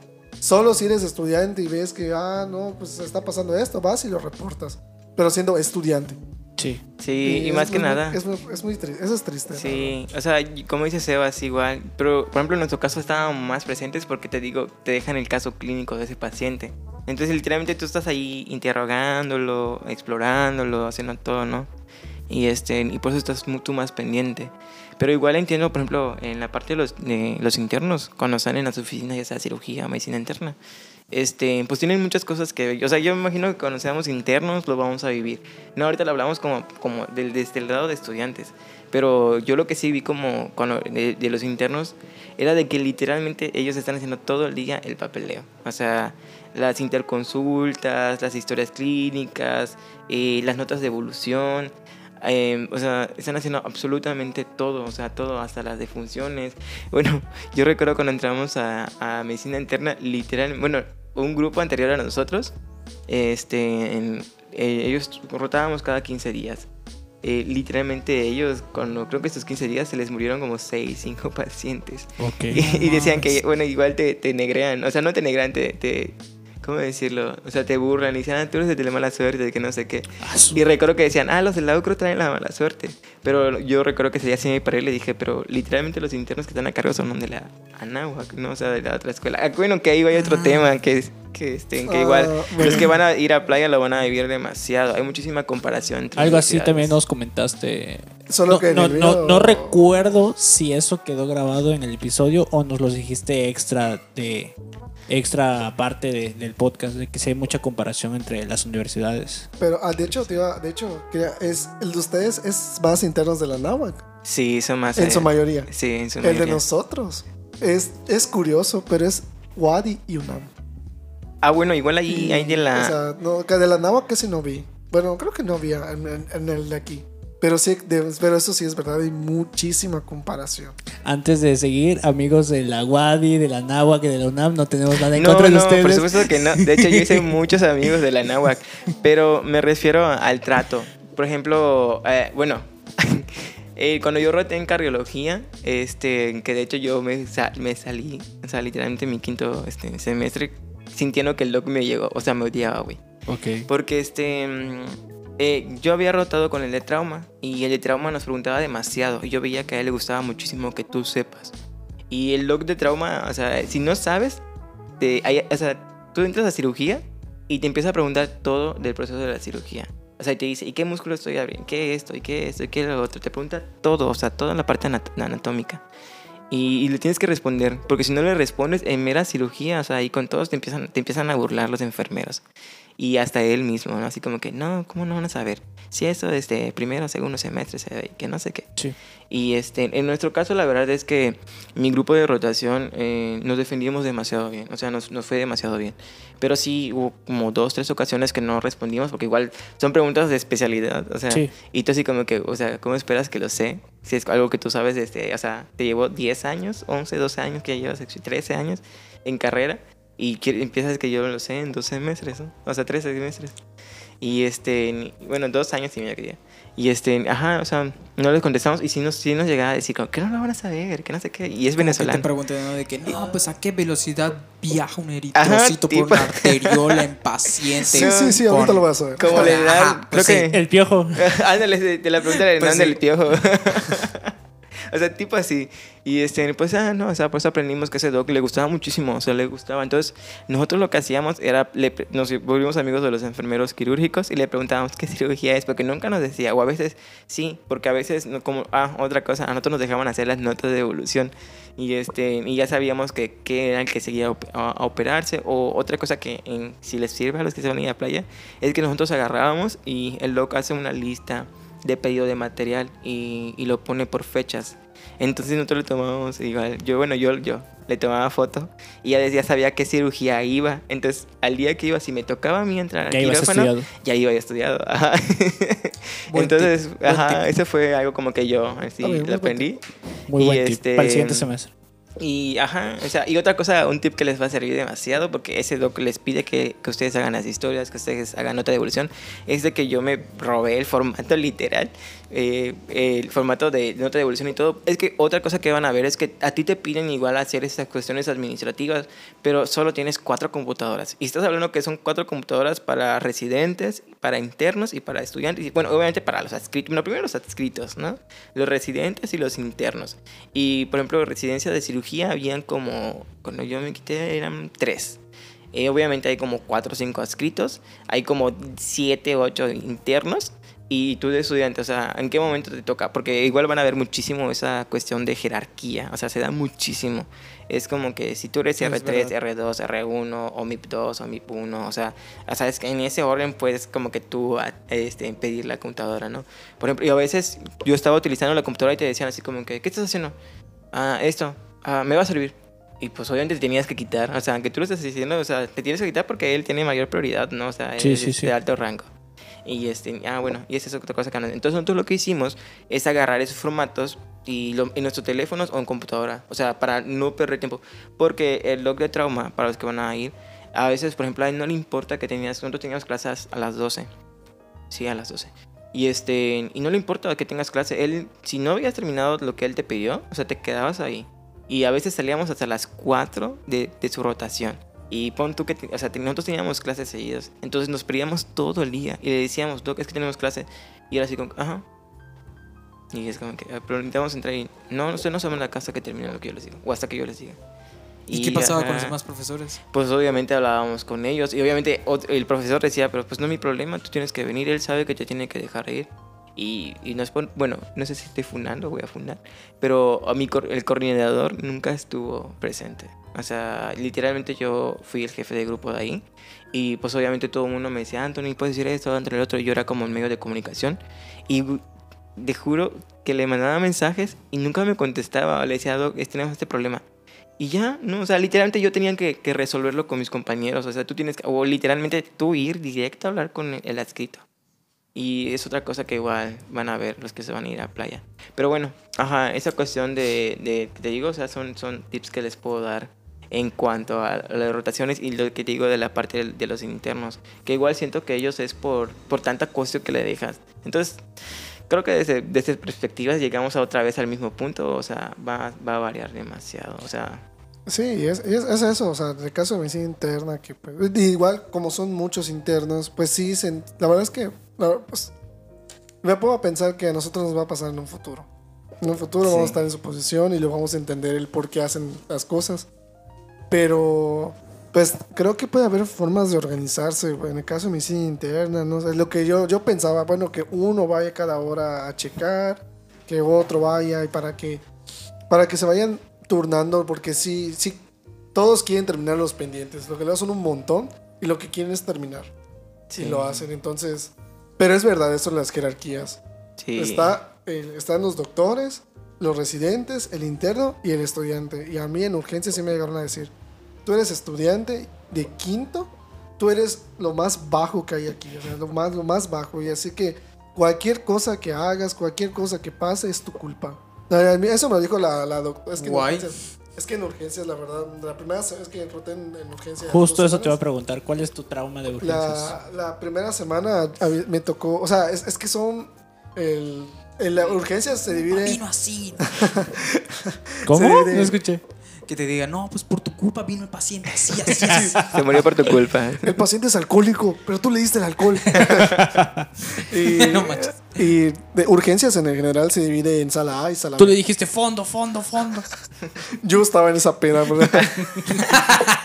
y, este, y luego estaba la jefa de, de urgencias eh, y otros tres doctores que igual eran de urgencias, pero estaba la jefa. En, cada quien tenía un interno y cada quien tenía mínimo un estudiante. Pueden ser dos, pero mínimo uno, ¿no? Y ella lo dijo así. Entonces yo ya había escuchado por otros compañeros que pasaron por esa rotación que ella es muy pesada. O sea, de- O sea, no solo con los estudiantes, sino con todos en general. Es muy, es una, es una persona que es insoportable. O sea, le grita a todo mundo, les, les, les llama la atención, los ofende, les pone apodos. Y yo obviamente entré con ese miedo, porque luego ella solo elige a uno para una semana y luego cambia, ¿no? Pero yo dije, pues somos tres estudiantes de quinto y más tres estudiantes de sexto semestre, somos seis. Realmente yo dije, qué probabilidad que me toque a mí. Yo, yo estaba con esa idea de que no me va a tocar, ¿no? Una de seis. Y. Sebas pero- pasa. luego, Oh, ajá, literal, sorpresa. Me llevo la sorpresa de que ya estamos ahí los todos ahí reunidos para elegir. No manches. Y la doc- esa doctora empieza a ver, a ver, ¿a quién, eres- ¿a quién va a ser el pendejito que me voy a chingar hoy? Yo dije, "No mames, no". Sebastián Cantón. Tú, eh, Lenda, a mí, se, a mí se, se me volteó a ver, tú, tú vas a estar conmigo. Y yo dije, no mames. Casi me pongo a llorar en ese momento. En ese momento. Y ahí eligió a otro interno, un interno que igual es de de pelo largo, igual, le eligió, ¿no? Y ahí estuvimos. El primer día, pues realmente no pasó mucho porque ella se tuvo que ir. Y pues yo estuve con el interno y ahí esto, él me hizo papeleo y todo, ¿no? Ahí no pasó nada. A partir del segundo día es cuando empezó el pedo. Cuando, o sea, yo siento que igual, o sea, cuando ella me preguntaba, yo le, sí le respondía, les, no sé, me preguntaba cosas de, no sé, vamos por ejemplo, neumonía, ¿no? Y, y yo le respondía, le decía, no, pues puedes hacer tratamiento y este y este tipo. Ajá, y. Y es como, y- o sea, yo le decía, ¿y qué? ¿Cómo que? ¿Y, y qué? O sea, Es todo, güey. pues no sé, ¿qué más quiere que le diga? Pues no sé, eso tú debes saber, ¿no? ¿O qué? ¿O quién te dio clase? Porque desde la UCRO, ¿verdad? Tan pendejos todos los de allá. Y yo así, no, pues, y yo, pues, ¿qué le digo? No, no sé, que no sabía qué decirle. Y me, y, me, y me gritaba, pues no, tienes que saber esto, esto, lo que yo había dicho. Me lo volvió a repetir con unas cosas extra. O sea, e- e- ella no, no acepta que, que sepas, porque ella quiere que de verdad no sepas nada para humillarte. Y yo, pues, como a veces sí no sabía, porque no todo me lo puedo saber, soy estudiante apenas. Pero las cosas que yo sabía y le respondía así, me decía como que no, no, no es como, no es como yo quiero. Y me gritaba y me decía cosas. Y, O sea, ella quería que tú ya tuvieras el conocimiento de ya Ah, de uno de los sí. internos, uno de los residentes y puta. Es la misma doctora de. Sí, sí, la misma. Sí, este, Y- y, nada más para, este, como que algo muy importante que acaba de decir Sebastián antes que, me- que se me olvide. él acaba de decir, ¿no? Que obviamente como estudiante no debes saber todo. Y creo que es muy importante que lo sepan. Porque hay cosas que obviamente no vas a saber. Y a veces yo veía compañeros cómo se frustraban. O sea, literalmente se frustraban horrible. Con que cómo los trataban así súper mal. Que porque no sabían un tema o algo. Y yo, la verdad, igual yo al principio me sentía así. Pero luego aprendes y dices, güey, o sea, estoy apenas en quinto semestre. Eh, obviamente yo puedo saber un poco más porque ya llevé una licenciatura, pero no lo puedo saber todo porque apenas estoy conociendo esta otra, ¿me entiendes? Y yo creo que es algo que tienen que tener los futuros compañeros que van a rotar, o sea, que no se sientan mal por no saberlo. Obviamente van a llegar, obviamente van a entrar con ese miedo y estoy seguro que muchos están con qué temor de cómo les va a ir, pero es normal, o sea, una vez que ya pasen su primera funa, por decirlo así, ya no les va a hacer daño. funda. De hecho, Sí, yo me de- adelanté. Sí, y es muy importante eso que dijo, la verdad. Es que de verdad, todos, o sea, independientemente de quién, si eres muy bueno o muy malo, todos reciben funa. Sí. No, no te vas a salvar. De ley tienes que tener una funda. Yo lo tuve en urgencias. Anthony ya lo tuvo en, en, En cardiología. en cardiología. Ah, bueno, en cardio lo que me pasó fue de que el doc este, literalmente preguntaba algo y le contestaba y, y me ignoraba. Y yo decía, ah, bueno, no lo escucha, ¿no? Porque a veces yo, yo suelo hablar bajo. Y decía, "Ah, bueno, no lo escucha. Y en ese mismo momento rotábamos los de la náhuac y rotábamos nosotros. Y la verdad es que con los chicos de la náhuac me llevé súper bien. O sea, nos volvimos a- así, no digo amigos, amigos, pero sí nos llevamos súper bien y así de que compas y eso. Sí, Buenos sí. colegas. Ajá, Junto a sí. mi carnal. Literal, o sea, nos volvimos muy buena onda. Y salimos, de hecho, o sea, cuando dijiste que salí con ellos y no con los de la UCR, o sea, con otros, o sea, literalmente nos organizamos y nunca salimos, pero con ellos son así de que vamos y vamos. Y este, ah, bueno, y en esa y ellos ocasión, pagan todo. Ah. y en esa ocasión, este, yo recuerdo que ya, o sea, te digo que nosotros solo rotamos dos semanas. Este, otra cosa que para mí es horrible, porque no manches, ¿qué esperas? O sea, se aprendes en dos semanas, pero siento que para consolidar bien el conocimiento sí necesitas más tiempo. De hecho, hasta los mismos doctores, los de la NAVA rotan un mes por, por, este, por, este, por servicio, y nosotros literalmente solo rotamos dos semanas. Justo ta- ahorita que, me, que lo digas es algo muy interesante porque creo que también incluso en ciclos básicos es algo que pasa mucho. Por ejemplo, yo recuerdo que comentaba con, con un compañero que pues si es algo, si te quedas muy corto, lo decíamos con la materia de propia clínica. De que pues dices, no manches, Sí. pues, o sea, está bien y estuvo chido como lo, lo que vimos, pero hay más cosas. Entonces, pues, creo que sí es una deficiencia que tiene la UCRO en general. De, y ahorita que lo dices en campos clínicos, pues sí, o sea, no aprendes nada en dos semanas en un, en un área. O Así es. y pues también en ciclos básicos, pues creo que todas esas materias se quedan cortas con solo una, con solo una materia y le dan mucha prioridad a salud pública 1, 2 Sí. y 3. Y realmente propia quirúrgica solo hay una, propia clínica solo hay una, imagenología solo hay una y es optativa. Sí. Entonces, pues dices, ¿qué Sí, onda? De hecho, o sea, eso que tú mencionas, yo ya lo había visualizado. Porque, o sea, salud pública sí te va a servir en el hospital, por ejemplo, porque el doc de neumo y el de cardio eh, ven mucho EPI. O sea, ellos como que tienen ciertos casos clínicos, tienen lo otro. Y por ejemplo, el de neumo es muy en eso. ¿Cuántos, clínicos se ¿Cuántos casos clínicos se, se presentan en Quintana Roo? Entonces, lo más probable, o sea, solamente por epidemiología, por estadística, o sea, tú ya puedes como saber más o menos qué enfermedad sea, como que decía este de Sebastián, el dengue. Y sí te va a ayudar muchísimo la, la EPI y, la- y las estadísticas, pero no tanto como para estudiarlo tanto tres Sí, claro. materias. o sea, y como tú dices, imagino, la verdad yo siento que es una materia que sí necesita mínimo dos. O sea, imagino uno, imagino dos. O sea, porque sí, de verdad, o sea, y es lo que más, el de neumo literal, cuando nosotros entramos era como que, ¿qué ves? O sea, ¿y qué ves? Y nos mostraba la tomo, ¿y qué ves acá? ¿Y qué ves lo otro? O sea, y yo más o menos lo vimos porque, ¿qué hacíamos? Que siempre entrábamos, por ejemplo, cuando él les explicaba los de la náhuac, y pues yo me lo quedaba, o sea, me lo guardaba. Y entonces cuando nos volvía a preguntar, y más o menos recordaba si era lo que vi, le decía, ah, cavitaciones. Muy bien, que no sé qué. Pero porque son Ajá. cosas que ya, Sí, sí, ya sí. Este, tú vas aprendiendo, ¿no? Pero allá... Pero bueno, para terminar lo de cardio que te digo, ese doc, doc, o sea, le respondía y me ignoraba. Hasta que un día, una y recuerdo que una compañera de la náhuac, o sea, yo me volteé y le dije, ¿es personal? Porque sí le dije, y me dijo, creo que sí. No manches. Y este, y recuerdo que, no me acuerdo que había preguntado, creo que lo de neumonía del Scrub 65, SR5, Ajá. y que es la única diferencia de urea. O sea, igual sobre patógenos más frecuentes de neumonía, las clasificaciones de neumonía, y yo le empecé a responder y me escuchaba y me veía y no me decía nada. Y, y se volteaba y lo volvía a preguntar. Y literalmente otro compañero de la náhuac decía lo que yo dije y decía, muy bien, que no sé qué. Y yo, ok. Y recuerdo que un día este, eh, esta compañera se armó, literalmente ella se armó de valor y me defendió y le dijo, Doc, es que todo este tiempo Anthony siempre le responde y, este, y no lo toma en cuenta. Y literalmente también la ignoró. No manches. Y se quedó así y recuerdo que un día, o sea, creo que fue el día después, llegó con un electro. Y se se sentó y, me, y se paró así, frente a estábamos todos, ¿no? Los de la náhuac y, y mi grupo de rotación. Y me asentó el electro y me dijo, ¿qué tiene tu paciente? Y yo le dije, pues está normal esto, lo otro, derivación eso, no tiene un de eje y no sé qué. Y me dijo, no, ¿qué tiene? Y yo, pues no sé. Y me dijo, ¿no sabes? Y yo, no sé.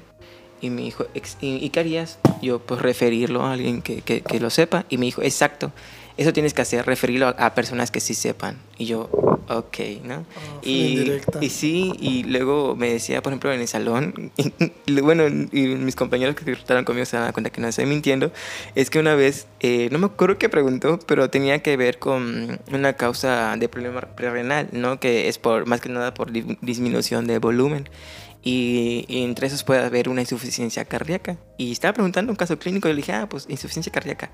Y me dijo, no, eso no tiene nada que ver. Pero así, literalmente así, todo molesto y, y encabronado. Y, y todo el mundo así como que... De hecho, todo- todos se quedan así como que, uh, ¿no? Así, y yo Sí, me quedé, sí, sí. ok. Y bueno, en caso que al final... eh, Fue raro, la verdad, fue una experiencia muy rara. O sea, fue como que luego sí me daba mi lugar, así como que muy bien y que no sé qué. Pero siempre me hacía ese tipo de, de cosas, como que me ignoraba. Y, y son cosas que, que luego se van a dar cuenta que ya no sabes cómo manejarte como estudiante. Porque si sabes, se molestan porque sabes. Y si no sabes, se molestan porque no sabes. Entonces, vas a estar en ese vaivén de, de que estén, cómo comportarte. Y pues es simplemente, lo- como les decía, pues al final, ah, mi mayor consejo, y creo que esto, con esto es, es lo más importante, es de que nunca se tome nada personal. O sea, sé que son cosas personales, por ejemplo, en mi caso, o sea, que sí ya era personal. No se pero- tomen personal lo personal. Ajá, sí, no, de verdad, o sea, será que suena a mame y así, pero Sí. de verdad, o sea, por, aunque sí sea personal, no se lo tomen personal. Y hay doctores que pareciera que es personal y no es personal, eh, pero simplemente lo hacen así porque pues es su forma de ser. Entonces yo creo que el éxito en esto igual es nada, nada de los comentarios que te digan te los tomes personales. Es como en el caso de Sebas, obviamente fue personal, ¿no? Que le dijo tú que esto quinto, eres el más bajo, que lo demás, o sea, obviamente se lo estaba dirigiendo a él, pero solamente es quedarte, o sea, suena feo y creo que este es el lado oscuro de la medicina, el hecho de que pues tú como estudiante tienes que aguantar, o sea, y hasta como interno, porque bueno, yo en mi caso algo feo que viví en cirugía fue con un residente, un adscrito le estaba pidiendo, creo que era un, no sé qué, de una nota de cirugía. Y literalmente lo golpeó, o sea, le dio un, un golpe en la espalda así feo, o sea, feo así de que pa. Y le dijo, te está diciendo que lo quiero ahorita, sí, yo que no sé qué. Y recuerdo que le dijo, bueno, voy a insultar, no sé si se puede insultar. Adelante, Sí, tú ah, dilo. tú dilo. Pero dijo, Tú te estoy diciendo, diciendo que hasta ahorita pendejo y que no, y un montón de más insultos. Y, y ahí, güey, o sea, frente a todos les estaba gritando, los estaba humillando. Y el residente, güey, solo estaba agachado, tecleando literalmente e e imprimiendo el, el- lo que él estaba pidiendo. Y, y es horrible, o sea, son cosas que, que van a vivir en el hospital. Sé que- y, y- oh, perdón, pero y, y es que ex- específicamente eso, que no hay que tomarse las cosas personal, porque sí me dijo, sí me dijo cosas que pues me dolió, le he hecho a Bolo, se lo dije, después llegaba a la casa y decía, oye, ¿sabes qué? Me hicieron esto y sí me dolió porque al final pues te hace sentir, te hacen sentir mal. sí, claro. Pero luego me di- no lo tomé personal porque me di cuenta que ella de por sí era así. No solo conmigo, sino con cualquiera que veía.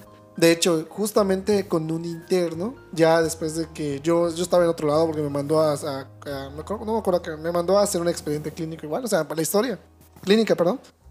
Y ella se quedó con, ella se quedó con, la interna, con el interno que, con el que yo estaba. Y me acuerdo que era un paciente diabético y todo eso, y ajá, ¿no? Para no se el cuento, pues eh, le preguntaba a ella el tratamiento de la diabetes. ¿Cómo lo hice? ¿Cómo hice la guía de la ADA de 2023? Y le decía al interno, es que no tiene chance de leerlo. ¿Y cómo no, pendejo? ¿No tienes tiempo o qué? No, no. Ah, Y le gritaba, no, es que, doc, no, no, no. Dímelo, ya estás en internado, que te quiere en tu cabeza internado. Así vas a, vas a salir como los pendejos del CIMI. Dímelo. Y, y- y, o sea, así como te lo estoy diciendo. Sí. Pero esa voz lo escuchan todos. Todos, todos. O sea, no. Yo lo volteé a ver y el interno pobre estaba así como, así como ¿qué, qué hace? Y le decía, ah, es que no sabes el tratamiento porque a ti no te interesa saberlo. Porque no tienes otras, como tienes otras cosas que hacer, ¿verdad? Como tú eres, este, estás muy ocupado y yo no tengo nada que hacer, como yo lo sé. Y el interno, no, es que no. Y de verdad, y lo humillaba. Y, o sea, los internos, pues, los doctores que están ahí saben cómo ella y pues deciden no decirle nada porque es la jefa. Pero ella pues, se le puede hacer, puede hacer lo que se le dé la gana, de gritar lo que sea, porque es la jefa. Y le trató, lo- yo me sentí, yo sí me sentí muy mal por el interno, porque el interno era muy buena onda, no era presumido, de verdad, muy buen pedo, pero desgraciadamente le tocó a alguien que le- de verdad le gritó, creo que hasta de lo que se va a morir. Solo por no decirle, o sea, sí le dijo bien, pero no le dijo como ella quería que lo dijera. Sí, sí. Se lo fundó enfrente de todos. Y luego sus compañeros internos le dijeron, no, no pasa nada, no te lo tomes personal, y es así. Y lo apoyaron. Lo bueno es que los internos se, se apoyaron entre sí, pero sí, es, es una situación que sí pasa y todavía sigue pasando hasta... Ya, ya vieron, ya salieron otros, sea, no solo nosotros, igual otros compañeros han hablado de este mismo tema. Y literal sigue pasando. Y no sé, es muy feo. Sí. Igual en el doctor Valle, que los que rotan aquí de farma, lo mismo una chava le dijo así como que, literalmente, o sea, en resumida cuenta le dijo que mejor se dedicara a otra cosa. Que Es para que luego sí doctora te lo dicen, no está- así. Literalmente se lo dijo así como que, ¿a qué te dedicas? Y le dijo así, ah, pues solamente a estudiar, a una chava de la náhuac. Y no, ¿cómo no vas a saber esto? Bueno, entiendo igual al doctor porque obviamente ella ya llevaba más de tres semanas, era su última semana, o sea, era su cuarta semana. Sí. Y era algo que ya habían visto con él, ¿no? Creo que era el, ABC de lo de aérea, ventilación, Sí, sí, sí, sí. articulación y todo eso. Y este, re- creo que no respondió ella algo de eso. Y fue que le dijo así como que no, pues sabes qué, te voy a, voy a ser sincero contigo. Y ese toque es muy así. Bueno, la verdad lo van a amar y lo van a odiar, porque es súper buena onda igual. O sea, pero igual es, es muy mamón. Pero es súper buena onda. Entonces, literalmente le dijo así como, eh, ¿sabes qué? Mejor dedícate a otra cosa. O sea, tú, yo no te veo madera para ser doctora. Y la verdad es que no, no veo. O sea, mejor, no sé, dedica, literal, va a sonar muy machista, y yo no soy machista. Le dijo, eh, mejor dedícate a la cocina. Así, güey. No Sí.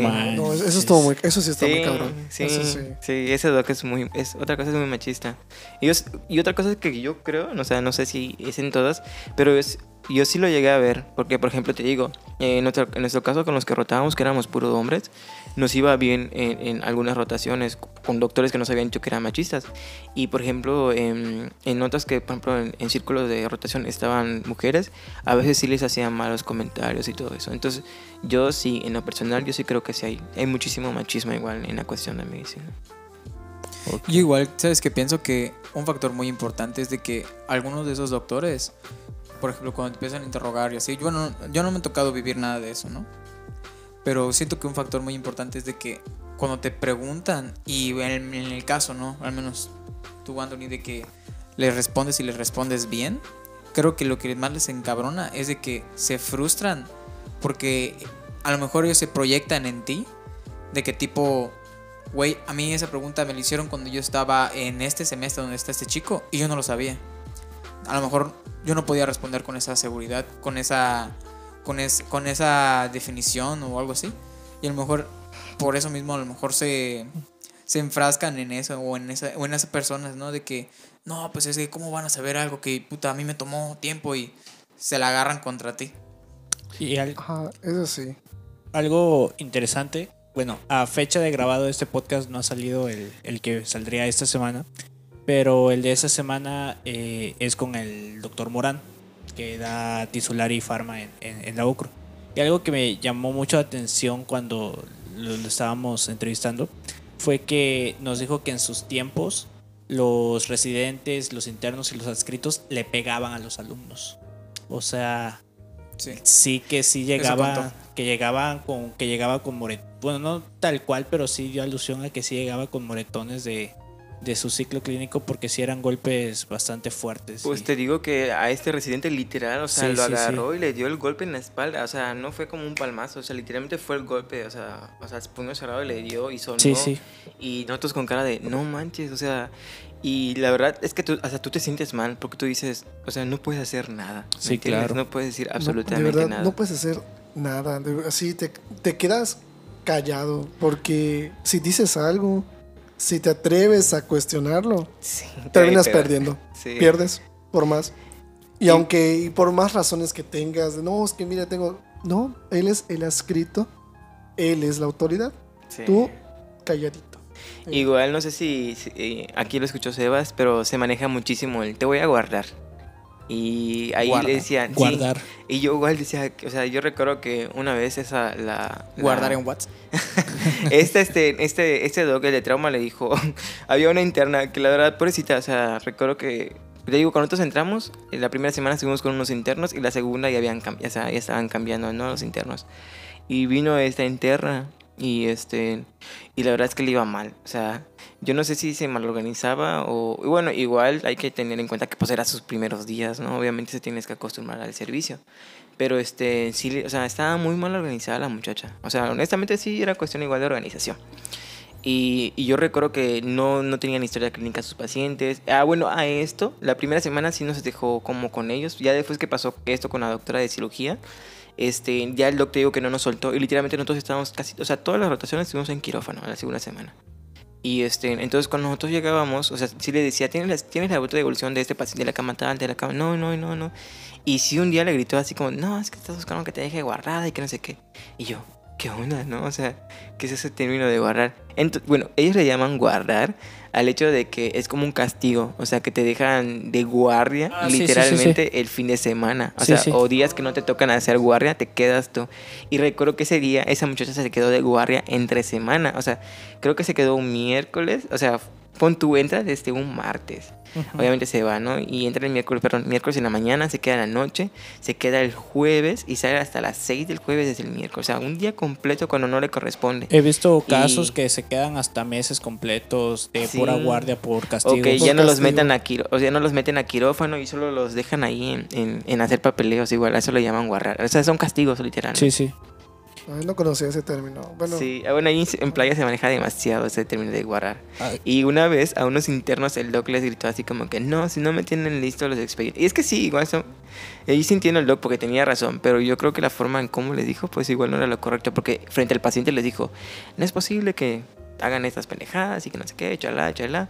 Este, en sí, el fin de semana que yo, el lunes que yo venga fue un viernes, no tienen preparados los expedientes y nada, la verdad es que ni se presenten. O sea, les dijo así que literalmente ya no los quería en su servicio. Ok, algo que les quería preguntar es, ya ahorita que ya están casi casi a un paso de estar en sexto semestre y que acaban de, terminar su primer ciclo clínico, ¿no llegaron a pensar o llegaron llegó algún pensamiento en, en su mente de qué estoy haciendo aquí? O sea, aquí sufriéndola, o sea, a lo mejor no, en alguna otra carrera no me, no me estarían tratando así. ¿No les llegó algún momento ese pensamiento de, o sea, ¿qué estoy haciendo aquí? O, o, por ejemplo, tú, Antonio, o sea, ¿qué necesidad tengo de estar sufriendo esto teniendo ya una licenciatura o algo así? No. Pues bueno, en lo personal creo que sí llegó un momento, o sea, y no uno, varios, diría yo, que o sea, llegas a pensar, no tanto como que qué hago acá, no, sino a veces como que dices si es la decisión correcta en lo personal. Eh, no tanto porque me haya ido mal en la cuestión de las rotaciones, sino por el tiempo, porque luego digo, ¿será que sí tengo que estudiar todo este tiempo cuando ya puedo empezar a trabajar? Sí, claro. Y lo, y, y lo malo es lo que ya hemos comentado, creo que ese podcast es literalmente el lado oscuro de la medicina, o sea, todo lo feo. También pero el de igual- Sebas fue medio turbio. Pero literal, o sea, igual hubieron cosas muy buenas. O sea, eh, te digo, por ejemplo, el de trauma, o sea, ya te conté la parte mala de que te deja salir tarde, o sea, no te deja ir a tus clases. Pero, por ejemplo, a mí me dejó asistirlo tres ocasiones, me dejó cerrar, o sea, estuvo ahí conmigo, me explicó, me dejó, o sea, en- en- entrar al, al quirófano con él, estar con él. El de, el de, por ejemplo, el de quirófano, el de quirófano igual es muy pesado, o sea, él te pregunta demasiado, demasiado, demasiado. Pero otra cosa que, este, que nos sirvió, que en el caso de los que estuvimos en playa, em, yo estoy muy contento con todos los chicos que estuvimos ahí en playa. La verdad es que nos apoyábamos en lo más que podíamos y nos decíamos como, por ejemplo, yo vi en eso, esto en esta rotación, van a ver esto posiblemente, esto, esto. Entonces tú cuando entrabas en una rotación ya tenías nociones como de qué temas estudiar. Entonces, eh, otra cosa que el loco no nos preguntaba, pues ya medio sabíamos, ¿no? Porque nos decía y otra cosa porque pues nosotros estudiábamos. Pero, por ejemplo, él me dio la, la oportunidad de intubar, o sea, y yo ya intubé, intubé a un paciente. Eh, la de cirugía nos dejó colocar sondas, nos enseñó a colocar sondas, o sea, y, y te digo, hacer el lavado del pie diabético, cosas que a veces te dejan y te dejan a ti solo, van a hacerlo. Y pues no estás bajo la supervisión de alguien, pero ya sí, o sea, yo creo que esas cuestiones y esos, eh, y hechos, y esos hechos de confianza igual de los doctores, y, y el, porque sí es una confianza, y el otro hecho de que te lo enseñaran, o sea, es como que, y, y la satisfacción que te genera, y aparte porque igual cuando estás con, creo que se van a dar cuenta que sí es de ellos cuando estén con el paciente, y sientan que cuando las cosas van bien, o sea, te alegras por el paciente, y Sí, yo sí. decía, es- este sentimiento nunca me lo generó mi primera carrera. O sea, sí me daba satisfacción en pues ver las cuestiones en el microscopio y me encanta, o sea, me gusta la parte de la bioquímica, la parte clínica, pero no, no, o sea, ni no me generó tanta felicidad como lo que me generaba todos esos logros. Ok. ¿Y tú, Sebas? Pues realmente yo en, algu- en algunas ocasiones, no, eh, no, to- no todas las rotaciones, realmente la- las rotaciones en las, en las que las pasé mal fue urgencias, pero igual así como la pasé mal los primeros, la primera semana, luego la segunda semana que me tocó rotar con otro doctor, Ajá. la pasé muy bien, ahí aprendí un montón, ahí tomé gasometrías, coloqué sondas, me enseñaron a, pues, precisamente a hacer el papeleo que se necesita. Oh, fui como un interno, más que nada. Y eso fue porque el doctor, y el doctor, eh, sí era un poco pesado, igual me hacía un chingo de preguntas, pero no me humillaban. Si ya hay cosas que neta le decía, no sabe qué, doc, no lo sé. Me decía, ah, pues mira, muy, bien, qué bueno porque te lo voy a enseñar. Y me sentaba y en una hoja me explicaba todo y eso, pues, quieras o no, eh, me, me pone contento porque me tomaba en cuenta. Porque Sí, hay otros claro. doctores que literal te preguntaban y es como, ah, no sabes, pues investigalo. Y se, se iba. Sí, sí, sí. Entonces ese doctor me decía, no, pues yo te enseño, siéntate y te enseño de, para que lo, y para que te lo quedes en tu cabeza igual. Y me decía, saca una hoja y me hacía preguntas para ver si realmente aprendí. Y vio que si le respondía, me dijo, muy bien, anda a checar ese paciente y dime a ver qué, qué ves. Y ya yo iba con el paciente a checarlo y así. Pero y así con todos los servicios, igual traumatología lo- estuvo muy bien, cirugía igual estuvo muy bien, me preguntaban y pues nadie no me humillaban, ¿no? En medicina interna, pues a ver, el doctor realmente no sé si es por la edad, pero, o sea, no, no me humillaban, de hecho no humillaban, ¿no? Pero no tenía mucho interés por enseñar. Ok. O sea, él, él sí no, no trataba mal a nadie, ni trataba bien, era, era alguien que le daba igual estar ahí. Pero sí se notaba que pues iba por mera obligación, porque siempre iba con su cara así como, como, como ahuevonado, así, no sé. Llegaba y decía, no mames, qué huevo, otro día más, no sé, cosas. No sé, cosas así. Y, Estaba esperando y- la jubilación. Ah, yo creo que, creo que está esperando la jubilación, está hasta la madre de la carrera, entonces... Ajá. Si no quiere chambear. No quería chambear. Y, y pues ya. Y las demás igual, lo mismo. En ginecología igual lo pasé bien porque me preguntaban, me hicieron ir- me hicieron exponer a los, a, lo- a los residentes, igual en pediatría. O sea, eso es lo bueno que yo me quedo. Como ya, ya comenté que fue lo malo, porque en todos los servicios hubo algo malo. Pero algo que, que sí pasa es que cuando no sabes algo, cuando otro responde, pero tú no lo sabías, pues sí sientes esa inseguridad de que, bestia, pues será que tengo que repasar más o será que no lo sé porque no estudié bien. Y siempre tienes esas dudas en tu cabeza de que no, no la vas a armar en campos.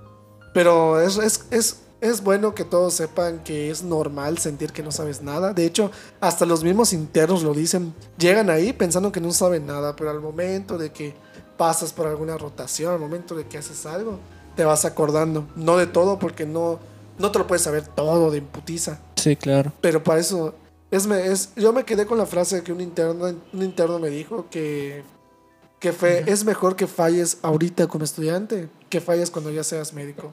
Falla lo que quieras, pregunta lo que quieras, porque cuando seas doctor, aquí no, ya, ya eres doctor, ¿qué vas a estar preguntando? Lo debes saber ya. Entonces me dijo, cuando no sepas algo, no te sientas mal, al contrario, siéntete bien de decir la verdad para que aprendas en serio. Porque ah, te preguntan algo y dices, ah, sí lo sé, y no te lo cuestionan, pues ahí tú estás mintiendo diciendo que sí lo sabes cuando no. Entonces, así como Anthony dijo, yo sí les doy el consejo de que primero no se lo tome nada personal, porque ahí también hay gente muy mala que te va a gritar y todo, pero pues no, es parte de- de- del estrés que se vive ahí. Y lo segundo es que si no sabes algo, no eres un pendejo, no eres un estúpido ni nada, o sea, no, no, no eres menos que nadie, al contrario, qué bueno que, que tengas esas dudas ahorita que, y no los tengas en el futuro. Sí, Sí, claro. de hecho, ese comentario que te hizo el interno, literalmente es el que nos decía el doctor, el, el cardio, ¿no? Irónicamente. Este, bueno, a pesar de que yo cómo me trató, es muy buen maestro. O sea, tan- es muy buen doc- doctor como muy buen maestro. O sea, y enseña muy bien. Y este, él nos decía eso, de que es mejor de que reconozcamos que no sabemos algo a que hagamos la finta como que lo sepamos y nos quedemos con eso.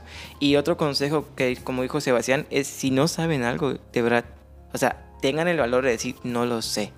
Y porque créanme que les va a ir peor si tratan como que decir, ah, esto, o, o como diría, como torear, ¿no? La pregunta. Sí, ¿no? sí. Porque hay, hubo compañeros que yo veía que hacían como que eso y la verdad les iba muy mal. Entonces, y de hecho un doctor nos decía, si tú no sabes algo, dilo. O sea, no tienes por qué hacer eso de, decir como que sí lo sé y realmente no lo sabes. Y sí, o sea, como decía Sebastián, yo creo que lo importante en campos clínicos es que lo primero que van a ver es, uno es toparse con la realidad, ¿no? De cómo está el sistema y de cómo realmente es que lo que tú debes de saber o lo que vas a aprender. Y no hay mejor forma de consolidar lo que ya sabes que con la práctica. Entonces, no se sientan mal, como dice Sebastián, si llega el momento de que no lo sé, o sea, y, y digas, ah, tal vez como el otro lo sabe y yo no lo sé, pues yo realmente no estoy hecho para esto. o algo. Sí, sí. Pero no, o sea, algo que hay que reconocer también es que cada persona tiene diferentes cualidades, diferentes capacidades y simplemente tú siéntete bien contigo mismo y, y seguro de lo que vas a aprender es todo, o sea, y es normal, o sea, poco a poco vas a ir, esto es, literalmente es una carrera, o sea, poco a poco vas a ir adquiriendo el conocimiento. Igual no hay que ser. igual- bueno, esto ya es para nosotros. También, si saben algo, compártanlo. No, no tiene nada de malo, de verdad. Yo, bueno, de- desde mi punto de vista personal, yo sí sabía algo y mi compañero no lo sabía. Yo lo apuntaba y le decía, oye, te voy a mandar una foto y se lo mandaba, mira esto, bien este servicio, te lo paso. O sea, que haya compañerismo, porque es importante. Igual, para que, para que estés bien en tus campos clínicos, debes... Hasta te vas a llevar con las personas que, que neta jamás pensaste que te ibas a llevar. Y eso es parte de, de sobrevivir, sobrevivir a campos clínicos. Sí. Que tengas compañerismo, que no seas egoísta, que si tienes, si sabes algo, compártelo. No te lo guardes, güey, porque sé que igual la carrera a veces es competencia. Lo sé, es normal, es la es medicina, es competencia. Pero igual hay que dejar este, ese término de un lado y mejor ser compañeros, porque en algún momento, no sé, imaginemos suponer que a Anthony le digo, no, sabes que no te voy a pasar esto, no, no te lo voy a pasar, porque, pues porque quiero ser mejor, ¿no? Ah, pero el día que, no sé, está en una cirugía y no sepa, y, y Anthony sí sepa y no me lo quiere decir porque está molesto conmigo por eso. Sí, claro. Pues tanto a él, puede, puede ser que tanto a él que no me lo dijo y que y tanto a mí que yo no lo dije y somos equipo, a los dos nos va a ir mal. Exacto. Y eh, creo que eso es muy importante. Ah, Un consejo, o sea, otro consejo es justamente eso. O sea, por ejemplo, en nuestro caso, de los que estuvimos allí en playa, por ejemplo, si teníamos una duda o algo, antes de los exámenes enviábamos todo lo que los doctores así como que preguntaban y hacían muchísima hincapié. Por ejemplo, eh, recuerdo que mucho esta Anaí, ella es mucho de anotar. Y por ejemplo, hubo una ocasión de que no me acuerdo si era trauma o creo, sí, creo que era trauma y oftalmo. Íbamos a presentar el examen. Y pues habían preguntas muy concisas y no, me no nos acordábamos y lo mandábamos en el grupo. Y ella compartía todo, o sea, yo anoté esto, o Ramón decía, yo anoté esto, o yo decía, ah, yo tengo esto, tengo anotado esto. Y nos compartíamos todo, o sea, li- literalmente todo. Y estudiábamos juntos igual eh, antes del examen. Eh, la verdad es que creo que tener un, un grupo, o sea, tanto en rotación, como en general, o sea, todo tu grupo, esa unión te ayuda demasiado y te ayuda a sobrellevarlo. Porque, por ejemplo, en mi grupo de rotación, nosotros éramos eh, de que si tú no lo sabías, yo contestaba por ti. O, o, por ejemplo, o entre todo el grupo, nos, o sea, llegábamos a la conclusión de la respuesta y eso es lo que le gustaba a los doctores. Claro, hay doctores que te van a decir como que tú no te metas, no, o sea, él le estoy preguntando. Y pues, pues ahí ya no te queda de otra. Entonces lo que tú puedes hacer es como que, doc, eh, yo sí me lo sé, puedo decirle esto, esto, esto. Y ya no se va con la tarea del el compañero porque pues tú ya lo respondiste. Entonces, ese apoyo de tu grupo de rotación, y de hecho es algo que compartí, es que de verdad, de verdad, este, la única competencia eres tú mismo. O sea, hay, y sí como dice Sebastián, sí, la carrera de medicina es competencia, pero algo que a mí me ha enseñado mi, mi, mi, mi primera carrera es que de verdad, de verdad, o sea, no te sirve de nada ser egoísta. Eh, ¿Por qué? Porque al final del día tú no sabes si él va a ser un- el director o va a ser el secretario de salud. Y va a sonar igual un poco, pues, ¿cómo decirlo? De conveniencia. O sea, pero es que es eso, o sea, son los, son los lazos que tú vas a ir formando con tus compañeros. O sea, tú no sabes el día de mañana qué es lo que tu compañero va a hacer y si vas a necesitar de él como futuro colega. Entonces, pues simplemente el, el conocimiento no se tiene por qué celar. O sea, el conocimiento está para, para todos. Tal vez, o sea, lo que tú puedas celar es, pues, tus cuestiones personales, pero de ahí además no les va a servir absolutamente nada. O sea, si se pueden apoyar, apóyense y pues eso les va a ayudar demasiado. Y le digo, te va a aligerar la carga en todos los aspectos, o sea, en todo, en todo. Tener, tener compañeros que, que se apoyen entre sí hace que, literal, si la carrera ya es pesada, la disminuyas, que esté más liviano, que puedas, porque inclusive estudiar entre todos sí funciona para, porque uno, mira, es que yo sé esto, ah, mira, es cierto, y repasan entre todos. Y al final, el, el- en el examen les va, a la, les va bien a la mayoría. Sí. O sea, tal vez a uno le vaya mal por otras cuestiones, pero ya son personales, porque sí estudiaron. Pero pues en el 90% les va bien a todos porque se llevan entre sí. Sé que en algún momento va a haber roces con una que otra persona, sé que ahí Sí. va.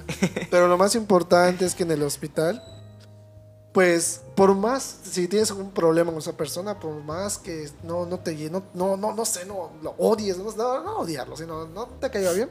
Hagamos el amor, no la guerra. Justo, justo. Y Por pues, ese comentario una vez me metí en problemas. ¿Sí? Ah, sí, correcto. y tú también estabas ahí. La doctora entra en el chat. la, Luego- en- luego en te- salud- luego en salud pública. luego te cuento. Salud pública. de En salud pública. En salud pública En 2, salud ¿no? pública 2. que nos dio, dio un sermón, ¿no? De- Sí, no, es Por ese comentario. Contexto, contexto, contexto. ¿Tú te acuerdas? ¿Ustedes se Sí, acuerdan? es que A ver, una ajá. vez de que la tuvimos que ir como a una Mm, ponencia. Vamos a cambiar el nombre a, a- a esta, a esta maestra. Sonia. Doctora Sonia. Doc- Ok. la- bueno, Ajá. maestra Sonia. Sonia. Este, Ah, maestra esta maestra, la maestra Sonia, iba a dar la ponencia a una maestra que se llama. A ver, otra vez, otra vez, otra vez. Vamos, voy a cortar esa parte, cámbiale otra vez el nombre.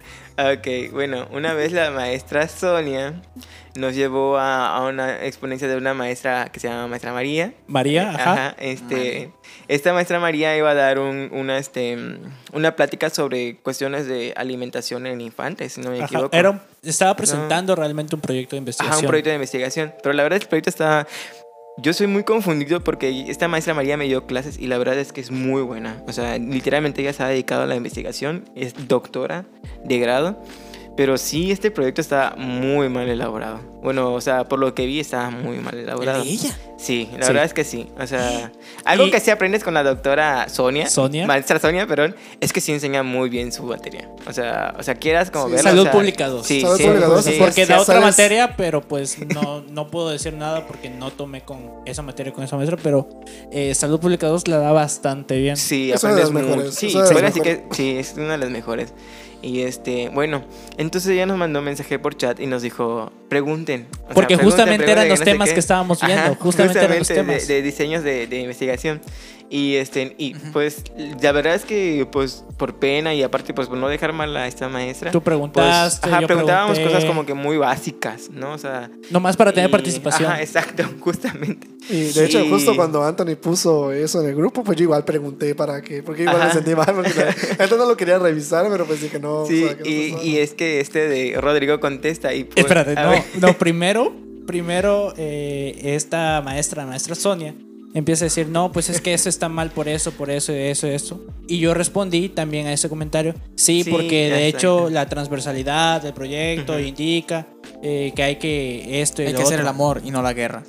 Luego, luego Tipo. para, para relajar las cosas, Ah, literal. Sí, porque es que lo- solo que no me acuerdo por qué, porque sí estaban discutiendo la maestra Sonia con. como que se traían No, roces, es como que que, traían Sonia Es- con es María. Algo, ajá, Con es- María, era sí. algo personal. Sonia con Entonces, María. o sea, Es que- ella, Ah. Esta maestra Sonia, ya tenía algo personal con la maestra María. Ah. Porque literalmente ella nos llevó con esta actitud de que nosotros, Sí. o sea, le hagamos preguntas y ataquemos, literal. Entonces, yo, yo, yo hice el comentario porque Ajá. sí estuvo mal su diseño. Yo le dije, maestra, este- esto está mal. Y, y creo que tú secundaste, no sé qué Sí, secundó. o sea, y estábamos dijo, nutriendo sí, eso, está eso. mal y que no sé qué. Pero más que nada, exacto, para nutrir lo que nosotros estábamos viendo en y clase. ya estaban muy tensas las cosas. Sí, ella me así como que sí, pregunten, porque, pregunten, sí, porque se empezaron ya a responder Sí. así. No, o sea, Pero no en medio de la sesión o en WhatsApp. En Ah, WhatsApp, bueno, en todo WhatsApp. Todo esto que estamos con eso en WhatsApp. Bueno, ok, ok, entonces para, para aligerar las cosas, para relajar el, la situación, se me ocurre poner el comentario. hagamos el amor, no la guerra. De hecho, tengo la foto cuando eso. te tomé ese día. De igual tengo la foto. Luego, esta maestra, la maestra Sonia, ¿Y qué responde? no, pues espero que así te pas, as- así digas cuando te toque defender tu tesis o algún artículo de investigación Sí. y que no, y que te pongas ¿Quién en puso ese eso? plan. ¿María? Sonia. Sí, de Sonia. verdad. De verdad. le- María pero la so- que expuso. era un- era Pero María era la que fue a dar la ponencia en la Exacto. clase Ajá. de... Sí. no, no, no. Fue una Sonia. ponencia. Fue una ponencia Fue una literal. ponencia de su pro- estaba presentando su, Su proyecto. Es que a veces como que estás en ferias y todo eso. Fue Ajá. uno de, de esos tipos de, de- de- de eventos, digamos. Ajá. Y ella expuso su proyecto de investigación. Y sí estaba mal, o sea, todo, o sea, Sí estaba muy mal. Estaba Realmente muy mal. estaba muy Sí, mal. sí estaba O sea, mal, la las verdad. cosas como Sí, son. sí estaba mal. sí estaba mal. Entonces, pues nosotros cuando vimos, yo dije, wow, o sea, sí aprendes un chingo, porque, o sea, son cosas que creo que si tú no tienes, obviamente, sientes ese conocimiento, no lo vas a, a observar. Pero sí recuerdo que conforme lo fui exponiendo y, y hablando de esta parte, yo dije, güey, está muy mal elaborado. O sea, está muy mal diseñado la metodología, hasta la definición de su, de su metodología de investigación. Y yo, no manches, o sea, quedé todo asombrado.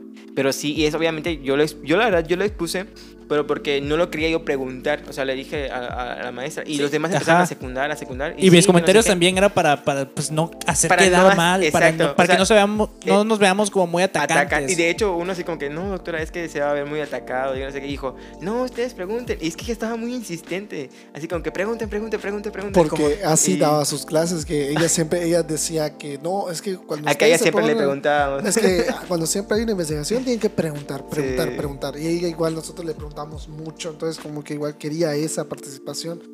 Pero pues, Y se- luego- te digo, se calentaron las cosas. Y luego lo, lo mejor vino al día siguiente en su clase. Porque, Ah, sí. porque también nos atacó, teníamos nuestro, nuestro grupito nosotros que era... O sea, como no atacaron en ese día, Ajá. los atacaron mañana. ¿no? Ah, O sea, les atacaron ese día y al día siguiente también. Yo recuerdo que pues, nuestro grupito, o al menos mi grupito, era Anthony, Valeria, Yael y yo. Entonces, obviamente, esta maestra, la maestra Sonia, empezó a hacer comentarios. Sí. Pues directos, a mí, o sea, porque yo fui el que dio el comentario. Y creo que él te defendió, ¿no? Los tres me Ajá, defendieron, los algo- tres me algo pasó, defendieron, empezaron a decir, no, pero que- esto y yo. Ajá, que empezamos a responder, Ajá. que no es esto, lo demás. Y como que dijimos, doctora, pero también entiéndalo, o sea, ¿cómo vamos a tomar esta postura en un evento? O sea, si fuera en una clase, pues sí, ¿no? Pero en un evento, obviamente, ya se va a ver como que muy, muy marcado de que ella nos llevó para eso. Y Sí, entonces, sí, sí. como que se lo tratamos de, de hacer entender. Y ella, como que no, y que no, y que no, y que no. Bueno, al- al y al final, final como que se calmó. ajá. Ajá. al final se calmó, lo dejó, lo dejó pasar. Y ya, esa es historia de todo, Rodrigo. todo por ese comentario. Hagamos el amor de la guerra. Ay, qué, qué cosas. Tremendo. Al final no hubo amor, solo guerra. Sí, Lo más cagado.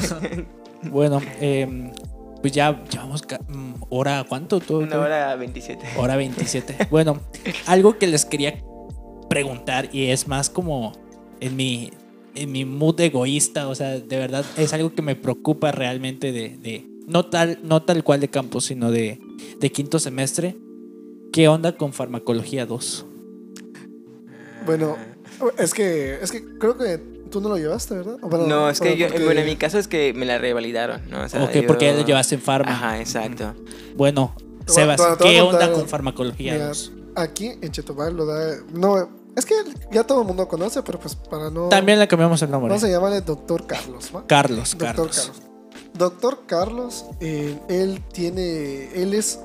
Es que no sé cómo describirlo. No Doctor es, Charles. no es malo, pero sí es un poco pesado, es mamón. Eh, tengo entendido que tiene alguna condición. Sí, tiene, tiene, creo que Asperger, ¿no? Asperger, Eh, síndrome Asperger. tiene TEA, trastorno de espectro autista. Y, y a él le cuesta a veces un poco socializar y tener cierto, cierta comunicación. ¿Qué pasó? Entonces, Ah, ok, ok, tú sigue, tú sigue, tú sigue. eh, pues, por ejemplo, la primera vez que lo conocimos, pues yo pensaba, él decía, no, chicos, pues vamos a ver, de la... o sea, hablaba muy serio, era muy así como, a ver, ¿y tú qué piensas de la carrera? Y a ver, así, y te juzgaba por lo que decías, ¿no? Y, y ya luego, después de un tiempo, pues empezó a decir mucho sobre la materia, porque luego cuando nos presentó los criterios de evaluación, era 60% el examen y 30% lo otro. O sea que realmente sí era un índice, pues si reprobabas realmente muy feo, sí te ibas, te llevabas la materia de ley, ¿no? Entonces, por ejemplo, las exposiciones, las primeras veces que empezamos a hacerlo nosotros que fue en equipo, él le chiviaba que tardemos más de 10 minutos por persona. Tenía que ser muy conciso lo que estemos diciendo, porque si no, eh, se molestaba, se empezaba a desesperar. Creo que por lo mismo de la condición que tiene, se desesperaba y empezaba a decir, no, es que... Y los temas no lo permitían, ¿no? De que sean de 10 minutos. Ajá. Imagínate cómo vas a explicar, perdón, cómo vas a explicar un antibiótico, su mecanismo de acción, química, indicaciones, interacciones en menos de 10 minutos. Eso a mí no me gustaba, no sé. Yo, de hecho, la, la, la evaluación de aceite se lo puse que a mí no me, nunca me pareció el hecho de que los antibióticos o diferentes medicamentos los tengamos que explicar menos de 10 minutos. O sea, y luego el equipo tenía que durar mínimo 45 minutos. Porque si no, luego se desesperaba y empezaba a criticar tu exposición. ¿Y no había algún alumno que lo hiciera muy sen sencillo y también Sí. lo cagoteaba? No, no, no. De hecho, ah, había una compañera que exponía, la verdad, sí expone muy bien. Todo, de hecho, exponía en 10 minutos. De hecho, lo Y- puedes. Eso. Ajá, y, y el, y, el, doc- y el doctor, este doctor Carlos, lo elogiaba. La, la elogiaba, perdón, y le decía, no, es que esta compañía lo hace excelente, resume todos los temas muy bien. Pero, por ejemplo, fundó a un compañero que en su exposición, pues a él, él es muy bueno, la verdad, es, él expone muy, muy chido y así. Pero él le gusta mucho extenderse, le gusta dar datos interesantes, datos interesantes sobre la materia y así. Pero el doctor le dijo, es que, mira, te voy a decir algo. Tienes ya 5 minutos para terminar porque solo tú has expuesto 50 minutos.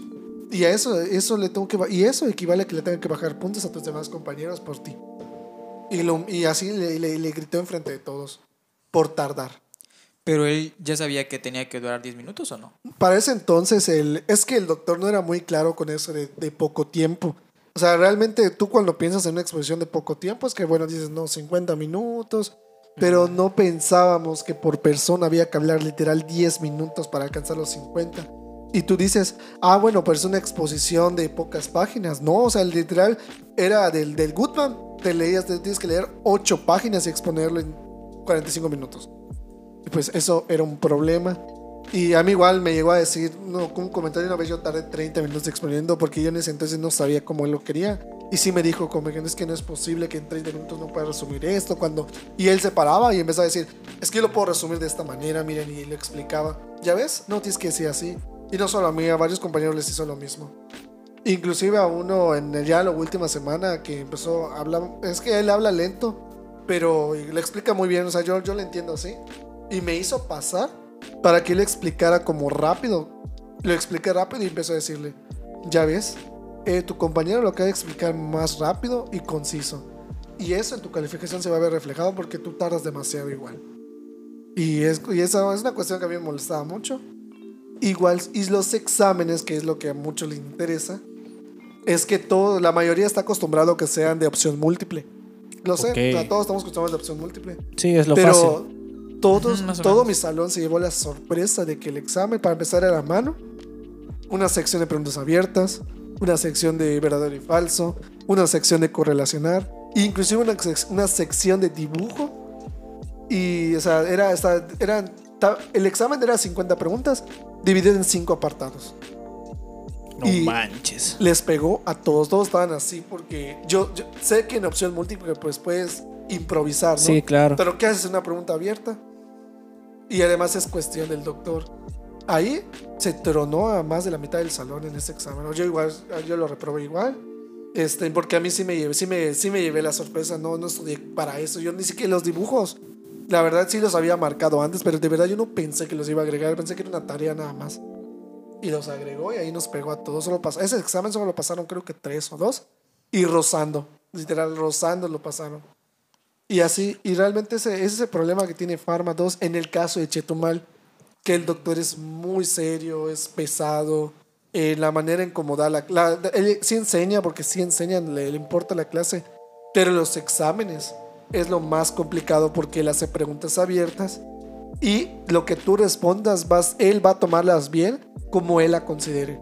Que yo, para, para ya darle paso a Anthony igual, le decía que había una pregunta en el último examen que era cómo la presentación de la metformina. ah, bueno, sabemos que es en comprimidos, ¿no? En Sí, comprimidos. sí, sí. Pero si ustedes buscan en Google, a veces aparece como comprimidos, entre paréntesis, tableta. O a veces, a veces aparece así. Sé que hay como cierta Ah, veces, discrepancia ah, con, veces, el nom- ¿no? con el nombre de los, de los medios sólidos. Exacto, a veces esa es una confusión, ¿no? Pero a veces ponían comprimidos Ajá. y guion tabletas o así, pero para darse a entender que es un tipo de sólido, no porque Sí, fuera sí, una sí. tableta. Entonces varios compañeros pusieron comprimido entre, eh, entre paréntesis este, tableta o guion tableta. Sí. Y el, pro- y el doctor dijo literal, todos los que pusieron comprimido tableta se los va a poner mal. Se los tachó.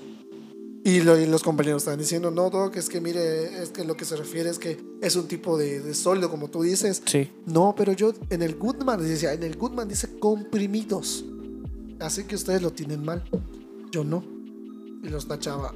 Y así, le, y así en varias preguntas, en varias preguntas así era de que, no, profe, es que el tratamiento para la hipertensión es con esto y esto y esto. Ajá. Y qué bueno que sepas el grupo, pero a ver, ¿y el ejemplo? Y le decían los compañeros, oiga, pero es que no dice que pongamos un ejemplo. Ay, entonces así se lo vas a decir a tu paciente, le decía. No, pues todos los que no pusieron el nombre se los voy a tachar también. Y, se los ¿Y no le especificaba en la pregunta? O sea, no pedía ejemplo en la pregunta. Ah, no decía, no, o sea, decía, ¿qué tratamiento le darías? Pero no decía, este, o sea, tú pones un grupo, por ejemplo, nos vas a poner, este, en ARA 2, ¿no? Un ARA 2. Ajá. Pero no te decía, a ver, pon un ejemplo de ARA 2. O sea, eso, eso tú lo ponías de plus. Yo lo puse porque, pues, para plus, ¿no? Por cualquier cosa, porque yo desde el primer examen me di cuenta que era así. Pero algunos compañeros literal solo ponían ARA 2 o, o, este, o otro medicamento, no sé, en un diurético, por ejemplo. Pero el profe le decía, yo les voy a poner mal porque no me pusieron el nombre del medicamento, un ejemplo. Y los tachaba. Entonces ese es el problema que muchos tuvieron en mi salón. Muchos tuvieron que les pegó de, de, de golpe ese tipo de exámenes, ese tipo de profe. Igual él lo que hacía, que cuando ya terminaba de calificar, exponía las calificaciones a todos. O sea, se paraba y decía, a ver, pues voy a poner el ejemplo, a mí no importa, ¿no? Pero a ver, Sí, sí. este, a ver, Sebastián, tu examen. Ah, 50. Y, hacía, y me hacía su así, Lástima. Y me sentaba y, No y hacía varios compañeros, compañeros que eran un poco más bajos que yo. Igual lo mismo le hacía sus, hacía sus caras, hacía comentarios así de, De burla, ¿no? de burla por, ese, por esa calificación. Y a mí eso a mí nunca me pareció porque, o sea, yo no me burlo de nadie que haya sacado más bajo que yo más alto. Al contrario, si saliste más alto, la neta yo, yo estoy contento, qué bueno. Sí, Ojalá claro. pueda aprender de ti porque tengo una compañera que pasó los tres exámenes y la verdad yo le sí le llegué a preguntar, oye, ¿cómo estudias? ¿Qué haces para pasarlo? Porque pues la verdad, pues para, qué burlarse, o sea, no sabemos qué- por qué él reprobó realmente, no porque no haya estudiado. Yo para ese examen estudié, pero pues sí me pegó, me puse muy nervioso cuando vi ese tipo de preguntas y porque no supe cómo hacerlo. Pero el, es el doctor es así.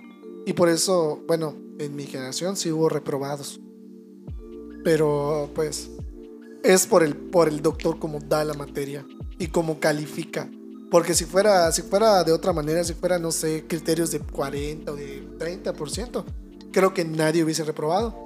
E inclusive muchos de mi salón que pasaron, todos en- tenían 70, 73, 74, 75. O sea, todos pasaron así de panzazo. Solo como dos, creo, tres, sacaron arriba de 80.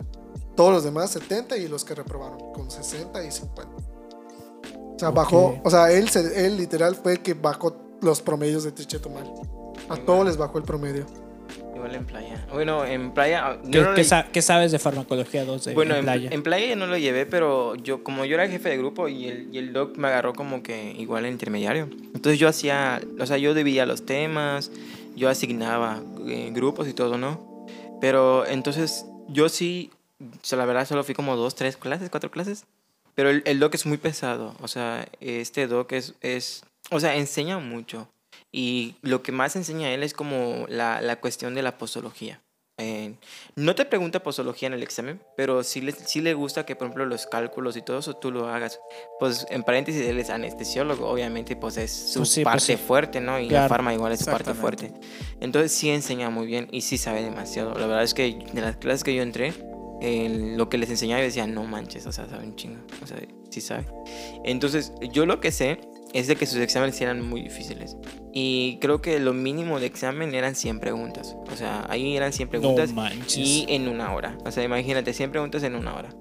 Y entonces... Menos, en- menos de minuto por pregunta. Sí, menos de minuto.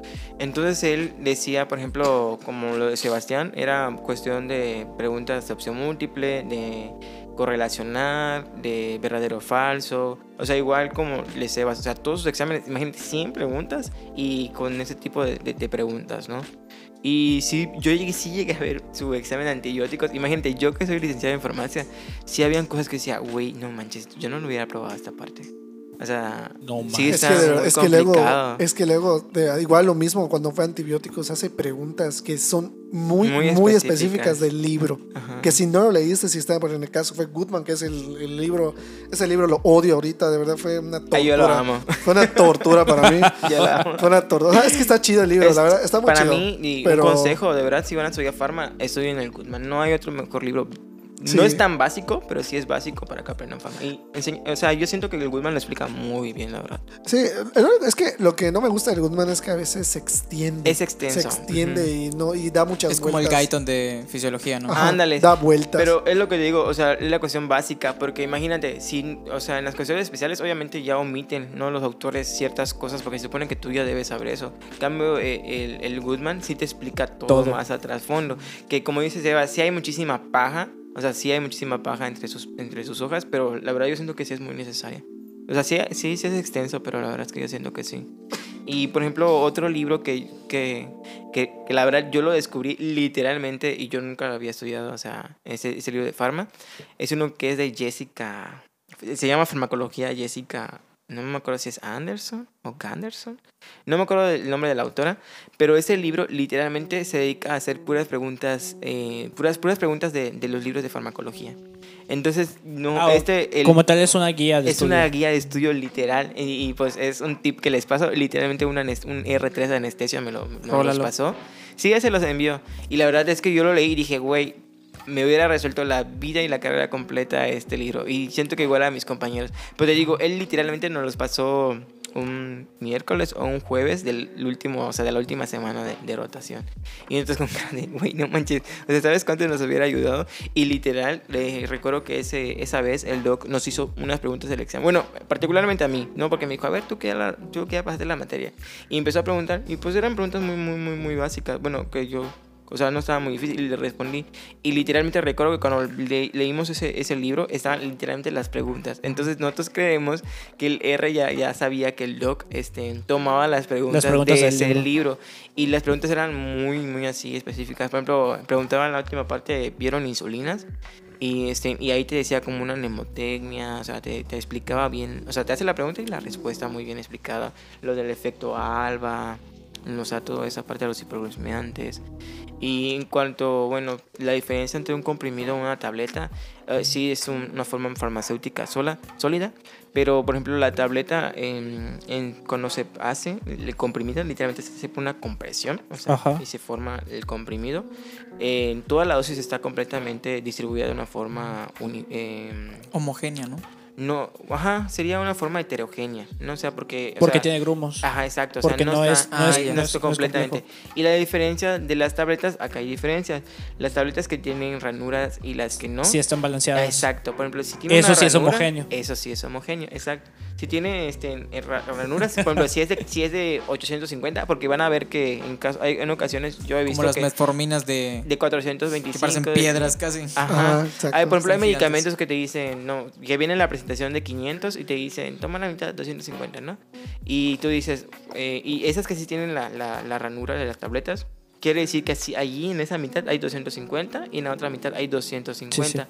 Por eso una mala praxis a la parte de la preparación de los medicamentos es que a veces, los, como no saben esa parte de la, farmac- de la forma farmacéuticas, es de que piensan que, ah, parto la mitad y pues ya tengo ahí, no sé, si era de 500 ya tengo ahí 250, ¿no? Pero puede ser que literalmente, de mala suerte, que en esa parte que tú partiste es el sola, todos los 500, Sí. ¿entiendes? Entonces ahí sí y es la luego diferencia. con la fracción entre ligada a proteínas y todo eso se hace un, un- un, un un rollo, relajo. exacto, en y ya puedes de la llegar a tu... Exacto.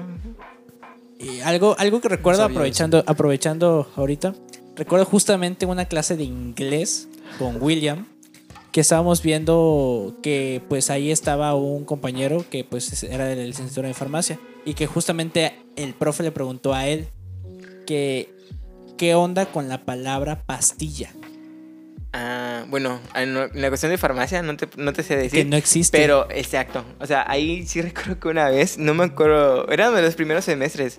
Y recuerdo que, que un compañero dice, ah, la pastilla de esto. Y nos dieron una, una, una cátedra así de dos horas de que pastillas para los ignorantes, de que no existe, que esto, lo otro. Y, y bueno, hasta hoy en día yo a las personas que escucho que digan pastillas, yo los corrijo. No de la forma como, nos, como corrigieron al salón completo, pero sí es como que, oye, no se le llama pastilla. Y bueno, este doctor eh, dijo así, pastillas únicamente las que se les pone al inodoro, ¿no? O sea, y, y que no sé qué, y tú así como que bueno, está bien. Pero sí, en la forma farmacéutica nunca van a leer en ninguna parte que es Pastilla. una pastilla.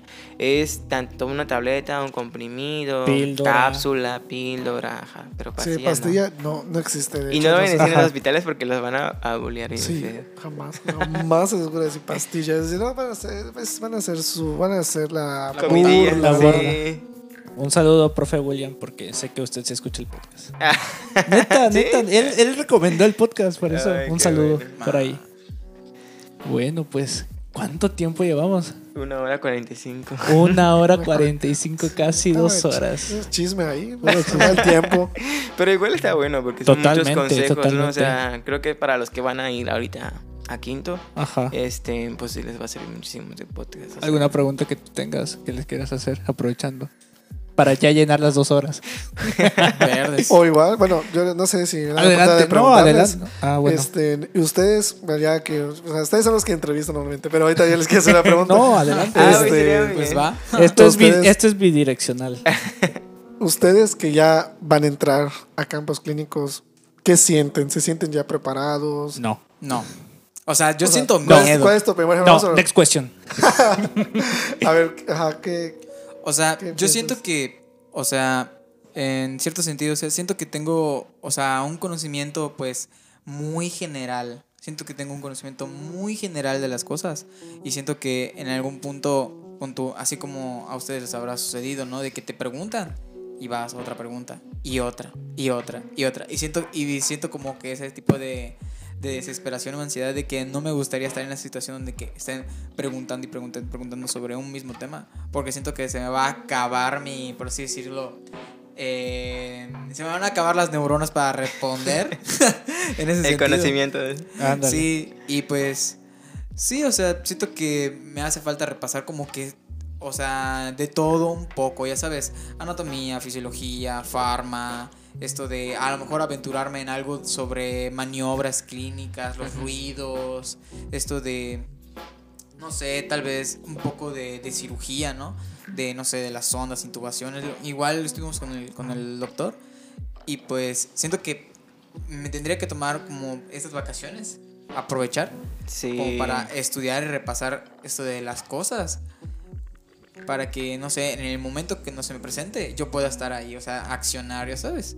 Porque a veces no solamente es solamente saber, sino saber hacer en la práctica. Sí, sobre todo para que no entres frío, porque luego imagínate entras frío y pues ahí te No has calentado. Sí, por ejemplo, en, el caso de playa, eh, en todas las rotaciones nunca preguntaban farma. O sea, porque pues saben que eres estudiante de quinto, ¿no? O sea, Sí. no te preguntan tanta la parte de farma. Pero sí te preguntan muchísimo anato. O sea, en- más en cirugía, en trauma. Bueno, en todas realmente. Este, mm, preguntan muchísimo anato, fisio. Eh, la fisiopatología, la verdad, los doctores, al menos ahí sí te lo, sí te lo van enseñando. Pero también esperan que tú, que tú sepas, ¿no? Pero, eh, ¿qué otra cuestión? Eh, yo, yo la recomendación que les daría de que estudien, porque yo recuerdo que de verdad le pregunté a muchos compañeros antes de que yo entre y, y yo, tanto como Sebastián, ya hemos estado en sus zapatos, ¿no? O sea, no, no somos, solo llevamos un semestre, no es como que seamos los más experimentados, pero este, pero sí, o sea, yo creo que eh, cuando yo iba a pasar a quinto sí tenía esa sensación de miedo, que decía, ¿será que sí puedo? ¿Será que es esto? Y recuerdo que yo, yo sí pregunté, o sea, y me dijeron, ah, Anato. Y, así como- y a todo el mundo le preguntaba esto, me decían, estoy anato, estoy anato, anato. Y, Parásito. Patita. Ajá. Eso. y yo decía, pues sí, pero fíjate que sí, sí te preguntan anato, pero eh, al menos la mayoría de los doctores ahí este, esperan muchísimo la parte de, de las maniobras de exploración. Ok. Y por ejemplo, el, de, el de, sí, mucha, Sí, sí. de verdad, yo no voy a funar con quién lleve, creo que no, bueno, Sí, sí, le, llevamos juntos. le ah, juntos, sí. sí. Ah, bueno, yo me arrepiento profundamente de haber llevado. O sea, sí aprendí muchísimo. Ah, bueno, nota, ese doc me ayudó muchísimo en cirugía por las cuestiones que nos enseñó. Y la verdad es que me fue muy bien en cirugía por, gracias a él. Pero en cuestiones de propia clínica tuve que aprender yo solito. O sea, literalmente en mis vacaciones yo me tuve que leer las maniobras de exploración. Todo el todo, argente. todo, todo, yo solito. Sí, literal. Todo el argente y que ese, está se- la semiología y todo. De hecho, Entonces ellos algo- esperan ajá, mucho perdón. esa parte. Y bueno, ajá, y del de, por ejemplo, el, el de Neumo, él sí, él llega y te pregunta, ¿qué, este, ¿qué escuchaste? ¿Qué esto? ¿Qué lo otro? Y te evalúan, o sea, el de cardio te evalúa tu exploración y ahí frente a todos te humilla, así como que te dice, no, está mal, que no sé qué. No Pero, o sea, así, ¿no? Pero otra cosa que, por ejemplo, que, que, que de verdad aprovecho muchísimo es que los doctores te dejan explorar. Y al principio te da miedo porque tú dices, ay, pues me va a decir algo el paciente. Pues el paciente solo, si te ve blanco y de bata y tú vas seguro y le dices, buenos días, buenas, buenos días, soy tal, tal, tal. No le digan que eres estudiante, yo lo que decía, somos, este, estamos aquí a cargo del doctores. doctor que no sé qué, por acá, este, venimos a hacerle su exploración y los pacientes más que puestos, claro, siempre con respeto, ¿no? O sea, y siempre metódicos, es en siempre el encefálico a- a caudal. Y, por ejemplo, revisen absolutamente todo. El, el eneumo, eh, algo que me ayudó muchísimo a mí es que en vacaciones, eh, no sé si tienen el, el Litman. El Litman te da una aplicación. Una aplicación y allá puede, Y- puedes y checar los, los literalmente, ruidos cardíacos. este, sí, Sí. yo en mis vacaciones estaba yo sentado con mis auriculares escuchando todos los ruidos cardíacos, de verdad. Y también lo- este, en la parte de los pulmones, ¿no? O sea, lo- los, ruidos del, del pulmón y todo eso. Entonces yo cuando yo llego, el doc me empieza a preguntar y le decía, es esto, es esto, es lo otro. Y me decía, muy bien. O sea, nos fue muy bien, pero a mí en lo particular me ayudó muchísimo esa aplicación. Y pon tú que no tengas esa aplicación, pero el TikTok, güey. O sea, haciendo sí, sí. promoción a TikTok. eh, pues ponen ahí ruidos pulmonares y ahí te va a aparecer todo, estrentores, gritantes, sibilancias, roncus y de verdad literal como, o sea, así lo van a escuchar, o sea, en los pacientes. Y otra cosa que les puedo, eh, este, como que adelantar de que estudien en los síndromes, este, pleuropulmonares. Eso igual les preguntan demasiado, ¿no? Por ejemplo, del murmullo vesicular, la transmisión vocal, de la vibración, de la percusión, de la palpación y todo eso. Entonces sí estudian demasiado eso. De, para mí estudian mucho semiología, más que anato. Sí, eh, la recomendación principal es semiología. Y yo igual comparto lo mismo con Anthony, que es que el doctor que nos dio en esa vez, pues primero no siguió, es que los, todos los que dan propia clínica tienen como un plan didáctico, pero él le valió, hizo el suyo y se basó, sí se basó en clínica, pero no en, no en semiología, sino clínica directa de, con el paciente, o sea, consulta externa. ¿Fue el que enseñó las- más acerca de las triadas que otra cosa? Ajá, eh, ese, Ujú, ese era. sí. Ah, era más de consulta. Era más urgencias que Urgencias. otra cosa. Ajá, Eh, exactamente. O sea, sí ayuda porque al final es Sí. un repaso y todo, pero... Pero no lo que debías de haber aprendido en la materia. Exacto. De Ajá. hecho, de hecho, yo tanto con Ramsés como con Bolo, que tuvieron, tuvieron el, el- el- llevaron la misma propia clínica.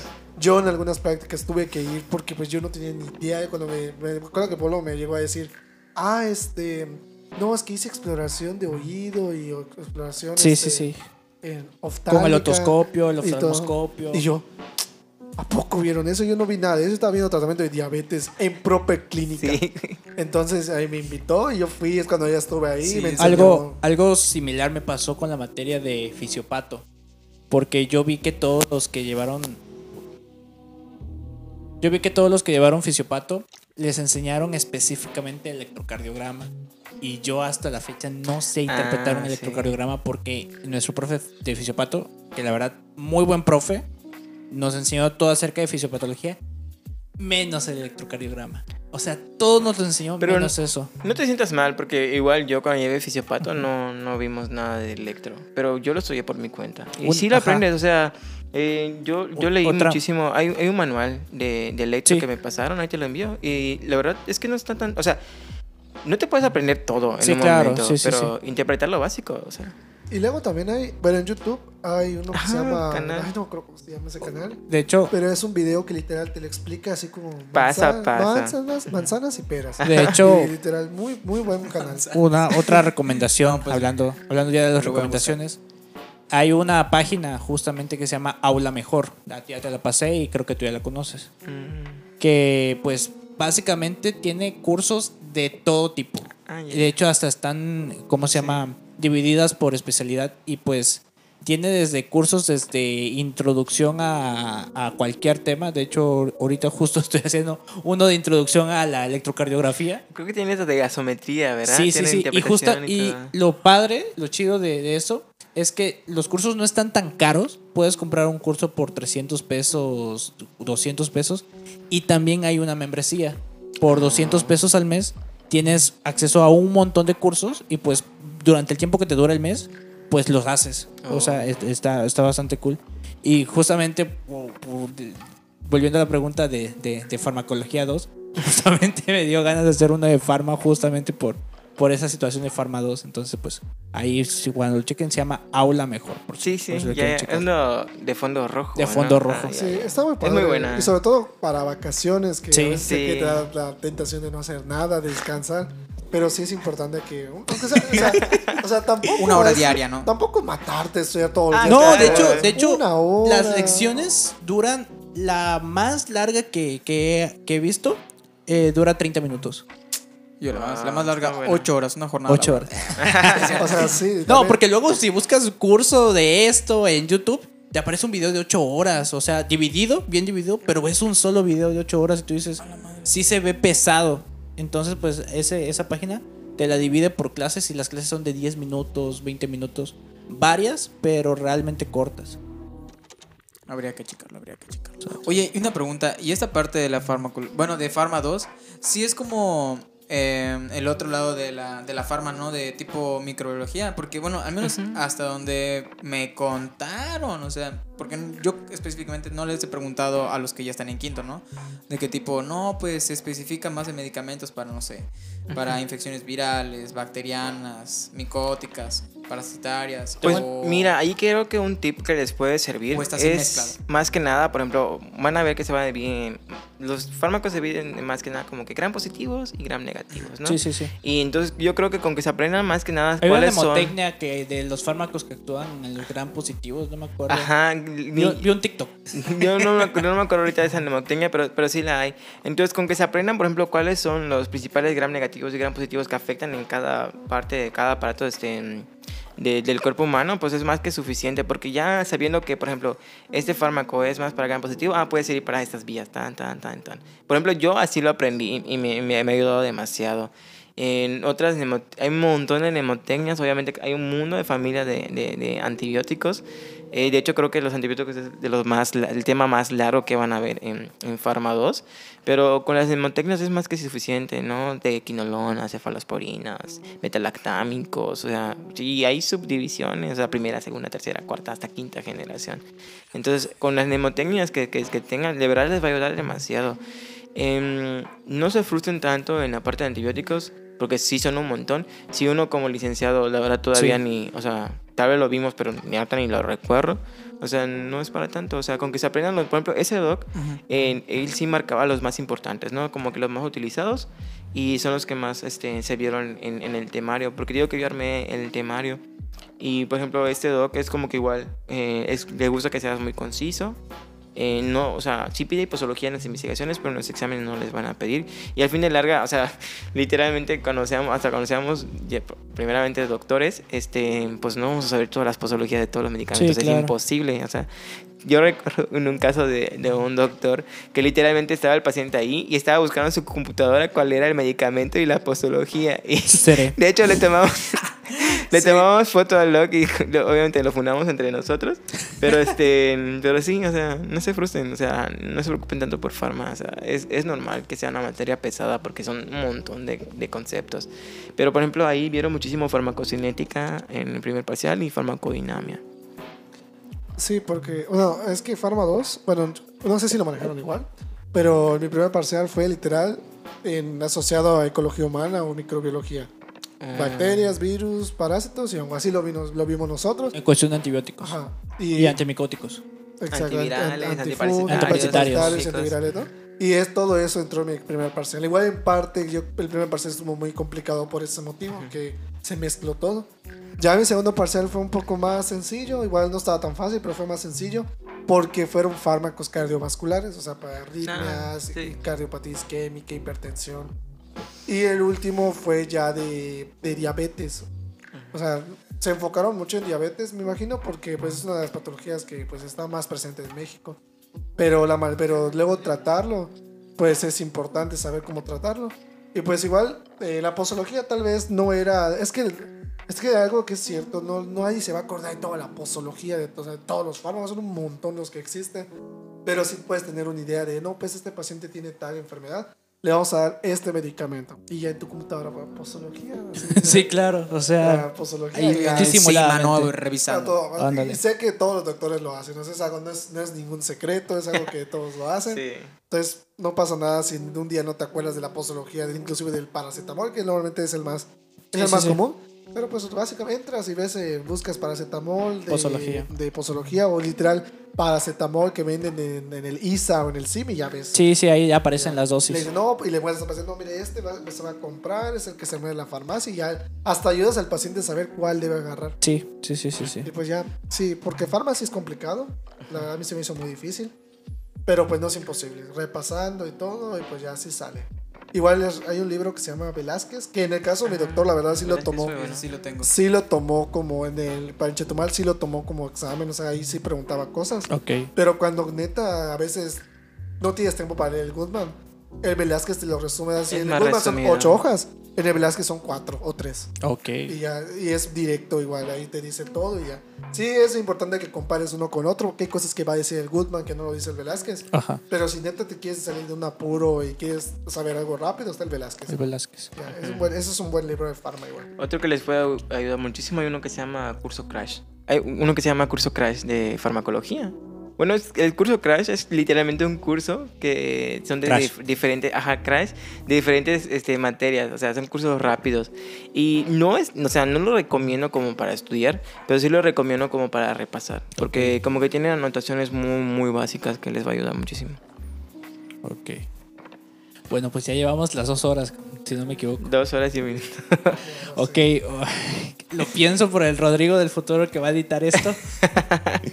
Porque pues sí. Sí, sí, sí, sí.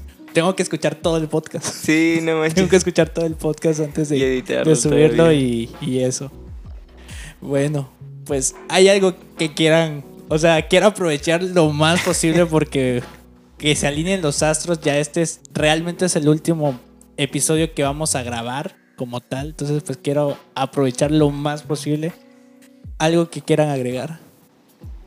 Y bueno, yo pues para empezar, tanto a, a los tres les deseo que pues el próximo campus clínicos que vienen, tanto nosotros que es para sexo como Sexto. ustedes que van ya a iniciar, que pues la verdad el miedo sí existe, eh, eh, van a tener muchas inseguridades y todo, pero lo importante es que a pesar de todo aprendan y que se sientan cómodos porque van a haber situaciones en las que se van a sentir mal, se van a sentir inseguros, incómodos, pero lo importante es que se apoyen entre, entre ustedes para que puedan eh, sobrellevar campos clínicos. No es imposible, no es fácil tampoco, pero sí es una experiencia que es importante porque lo bueno de campos clínicos es que te prepara para el internado y para posteriores Sí, claro. eventos. Entonces, eh, es, es bonito. Hay cosas que hay que cambiar. No me gustaría que solo fueran dos semanas, si fuera un mes. Sí, así. Eso sería, eso sería. Ojalá algún, en algún momento se pueda cambiar eso que sea un mes. Sí. Pero, pues, en general, acérquense a preguntar. O sea, no se queden con la duda. Admitan igual cuando no saben, no sepan algo. Aquí somos estudiantes. Nosotros cuatro somos estudiantes. Y estamos para aprender. Sí, claro, sí, sí. Sí, yo creo que, bueno, igual, o sea, lo más importante es que sepan quiénes son, ¿no? O sea, somos estudiantes ahorita. Entonces es normal que no sepamos todo en este momento. Y como dice Sebastián, eh, es normal que van a sentir este temor, es normal que no van a saber todo, es normal que se sientan hasta frustrados porque, pues, es parte de nosotros ser competentes, ¿no? O sea, obviamente cuando tú veas que algún compañero eh, sabe más que tú o responde más que tú, porque yo sí lo llegué a ver, o sea, yo veía como, o sea, la frustración, entonces, eh, no se sientan así, o sea, es normal que, que tú no sepas y que tal vez el otro sepa porque, no sé, o lo estudió o por X motivo él lo sabe antes que tú, ¿no? Entonces, lo importante es que tú sepas que tú estás ahí para aprender, ¿no? Y, que vayan con esa mentalidad de querer aprender. Y al menos a mí, de verdad, en mi rotación, en mis rotaciones, me sirvió muchísimo tener esta, pues esa, esta actitud de querer aprender. Y, y, y no tanto, bueno, y el hecho que les digo que sepan que son estudiantes tampoco es como el, la parte del conformismo. No como si, ah, pues como soy estudiante, pues voy a aprender lo básico. No. O sea, si tienen la oportunidad de aprender más, o sea, tómenlo. Porque como dice Sebastián, ah, literalmente, o sea, lo que tú haces como estudiante es lo que hace un interno. Lo- sin la responsabilidad de un interno, claro. Sí, sí. Pero literalmente lo que vas a hacer en tu internado, lo que vas a hacer ahorita de estudiante, hacer las notas de evolución, las interconsultas, hacer las historias clínicas, hacer, pues, a estar en el pase de visita, que te estén preguntando en el pase de visita, en- o sea, estar ahí con tus, con tus adscritos, o sea, toda esta comunicación es muy importante. Y otra cosa que al menos siempre, siempre tengan el respeto, ¿no? Tanto como para los pacientes como para el lugar en el que van a estar. Y pues no, yo creo que lo único que, que diría es igual, como dice Sebastián, les deseo muchísimo éxito, o sea, a ustedes tres y a todos los que pues, van a ser futuros médicos, ¿no? No solamente los de la UCRO, sino absolutamente todos. Y otra cosa importante es el compañerismo, ¿no? O sea, aunque no, sea, aunque no se lleven bien, o sea, pero que existe el compañerismo, ¿no? O sea, de tratarse bien, de llevarse bien, de apoyarse, de, este, de que si algo no sabe, compártanlo. O sea, al final, de, al final de cuentas, quien va a salir beneficiado eres tanto tú como el otro. Pero lo que les decía, en un futuro, y como decía Sebastián, nunca sabes si vas a necesitar de alguien. Y yo en lo personal les puedo decir que terminé la carrera y me, me, me sirvió muchísimo ser muy bueno, o sea, ser muy, muy buen compañero, de apoyar a todos y desde hoy, o sea, siempre lo he hecho y la verdad es que me ha rendido muchísimo, me ha, me ha abierto las puertas en muchas ocasiones. Ok. ¿Algo último que agregar, Ramses?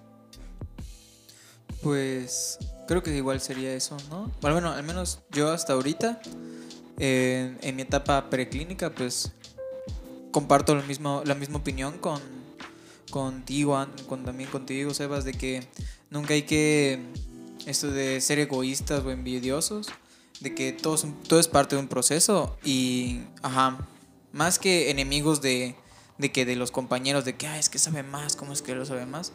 Más bien hay que ser enemigos del conformismo realmente. De que tener, tener esa iniciativa o ser esa, tener esa actitud de ser proactivo, de, Exacto, de, de querer superarse uno mismo, ¿no? Porque la competencia Siempre es- va a haber. es- siempre va a haber, ¿no? Sí, claro. Está el ENARM, va, va a haber competencia ahí, ¿no? Así Y, es. y bueno, ¿no? El caso es que la competencia siempre debe ser con uno mismo, ¿no? De más que nada, como vamos a ser profesionales de la salud, siento que no es simplemente nada más saber por saber, sino por darle tal vez, no sé, a ese paciente que la estaba pasando mal en la vale, ya en la sala de espera.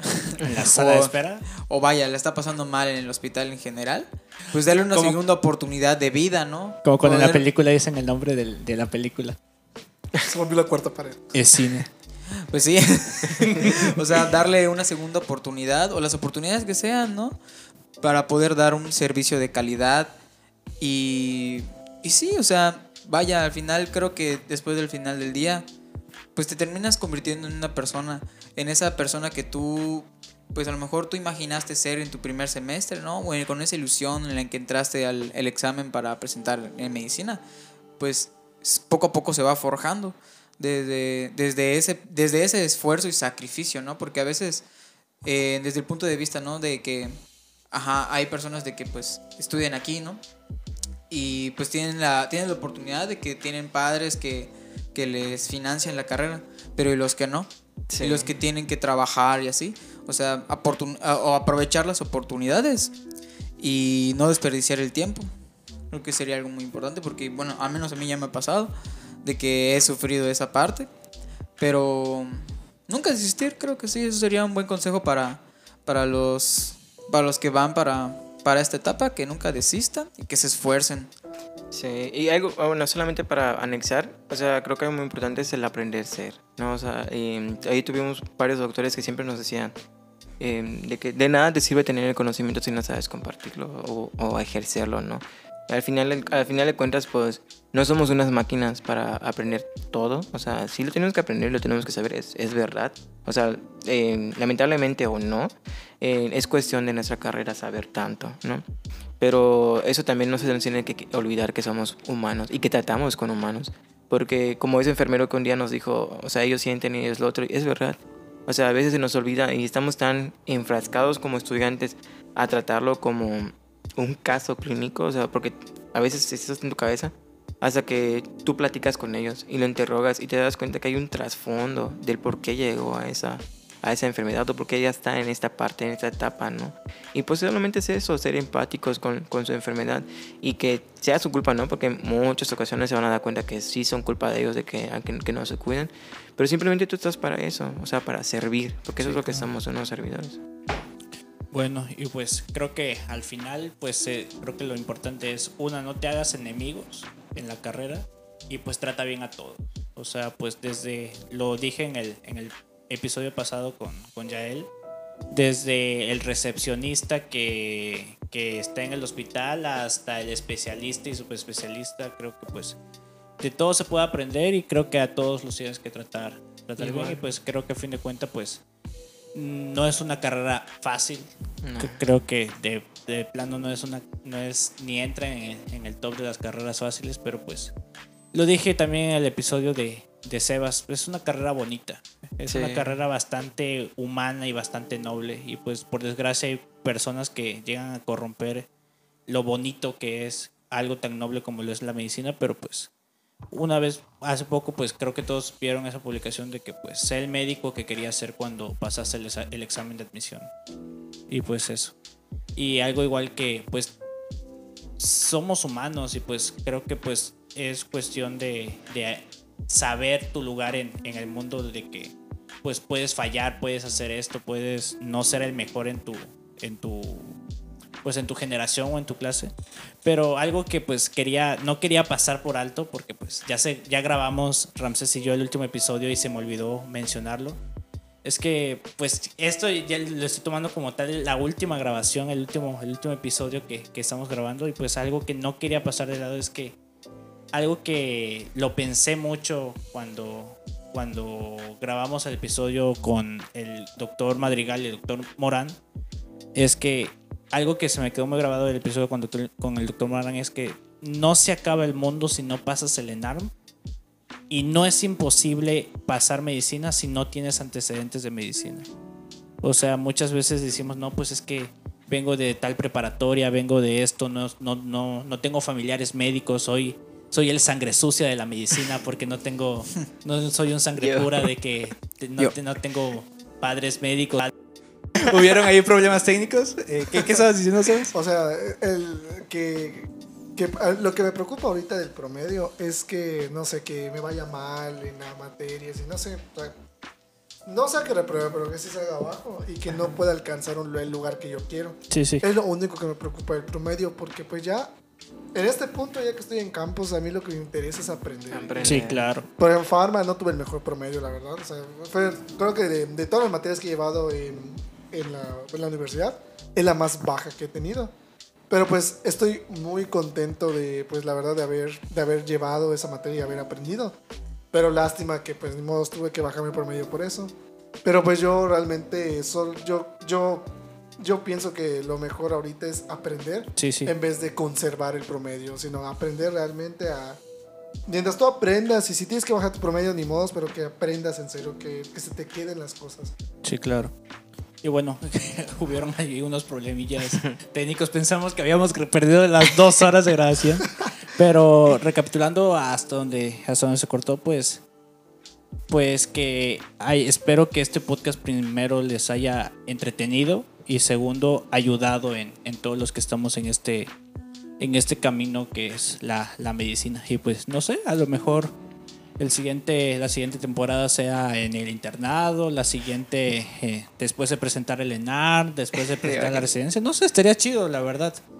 Y pues, pues eso, algo más que agregar. Y de hecho, justamente eso del ENARM, pues igual me acuerdo que vi un TikTok que hablaba de que no es el fin del mundo si no pasas. Sí. Al contrario, hay posgrados para que puedes hacer diplomados, ahí puedes hacer otra licenciatura que, te, que esté asociada con, Yo. con la, con la carrera. O Sí, sea, claro. realmente, realmente, hay- realmente está eso, ¿no? Entonces, pues eso es, es- es lo, bueno, eso me gustaría agregar, que es lo más importante. Bueno, pues muchas gracias a Sebas y a Anthony por su tiempo. Neta que fue, es un episodio que tuvo varias complicaciones porque nunca habíamos grabado cuatro personas a- al mismo tiempo y pues espere, espero que se haya escuchado bien. Todavía no lo he escuchado. y pues muchas gracias por, por, sabemos que tuviste que viajar cinco horas. Ay, sí. Y pues bueno, pues muchas gracias a todos por escuchar estas dos horas y algo de, de conversión, de chismecito y de funda.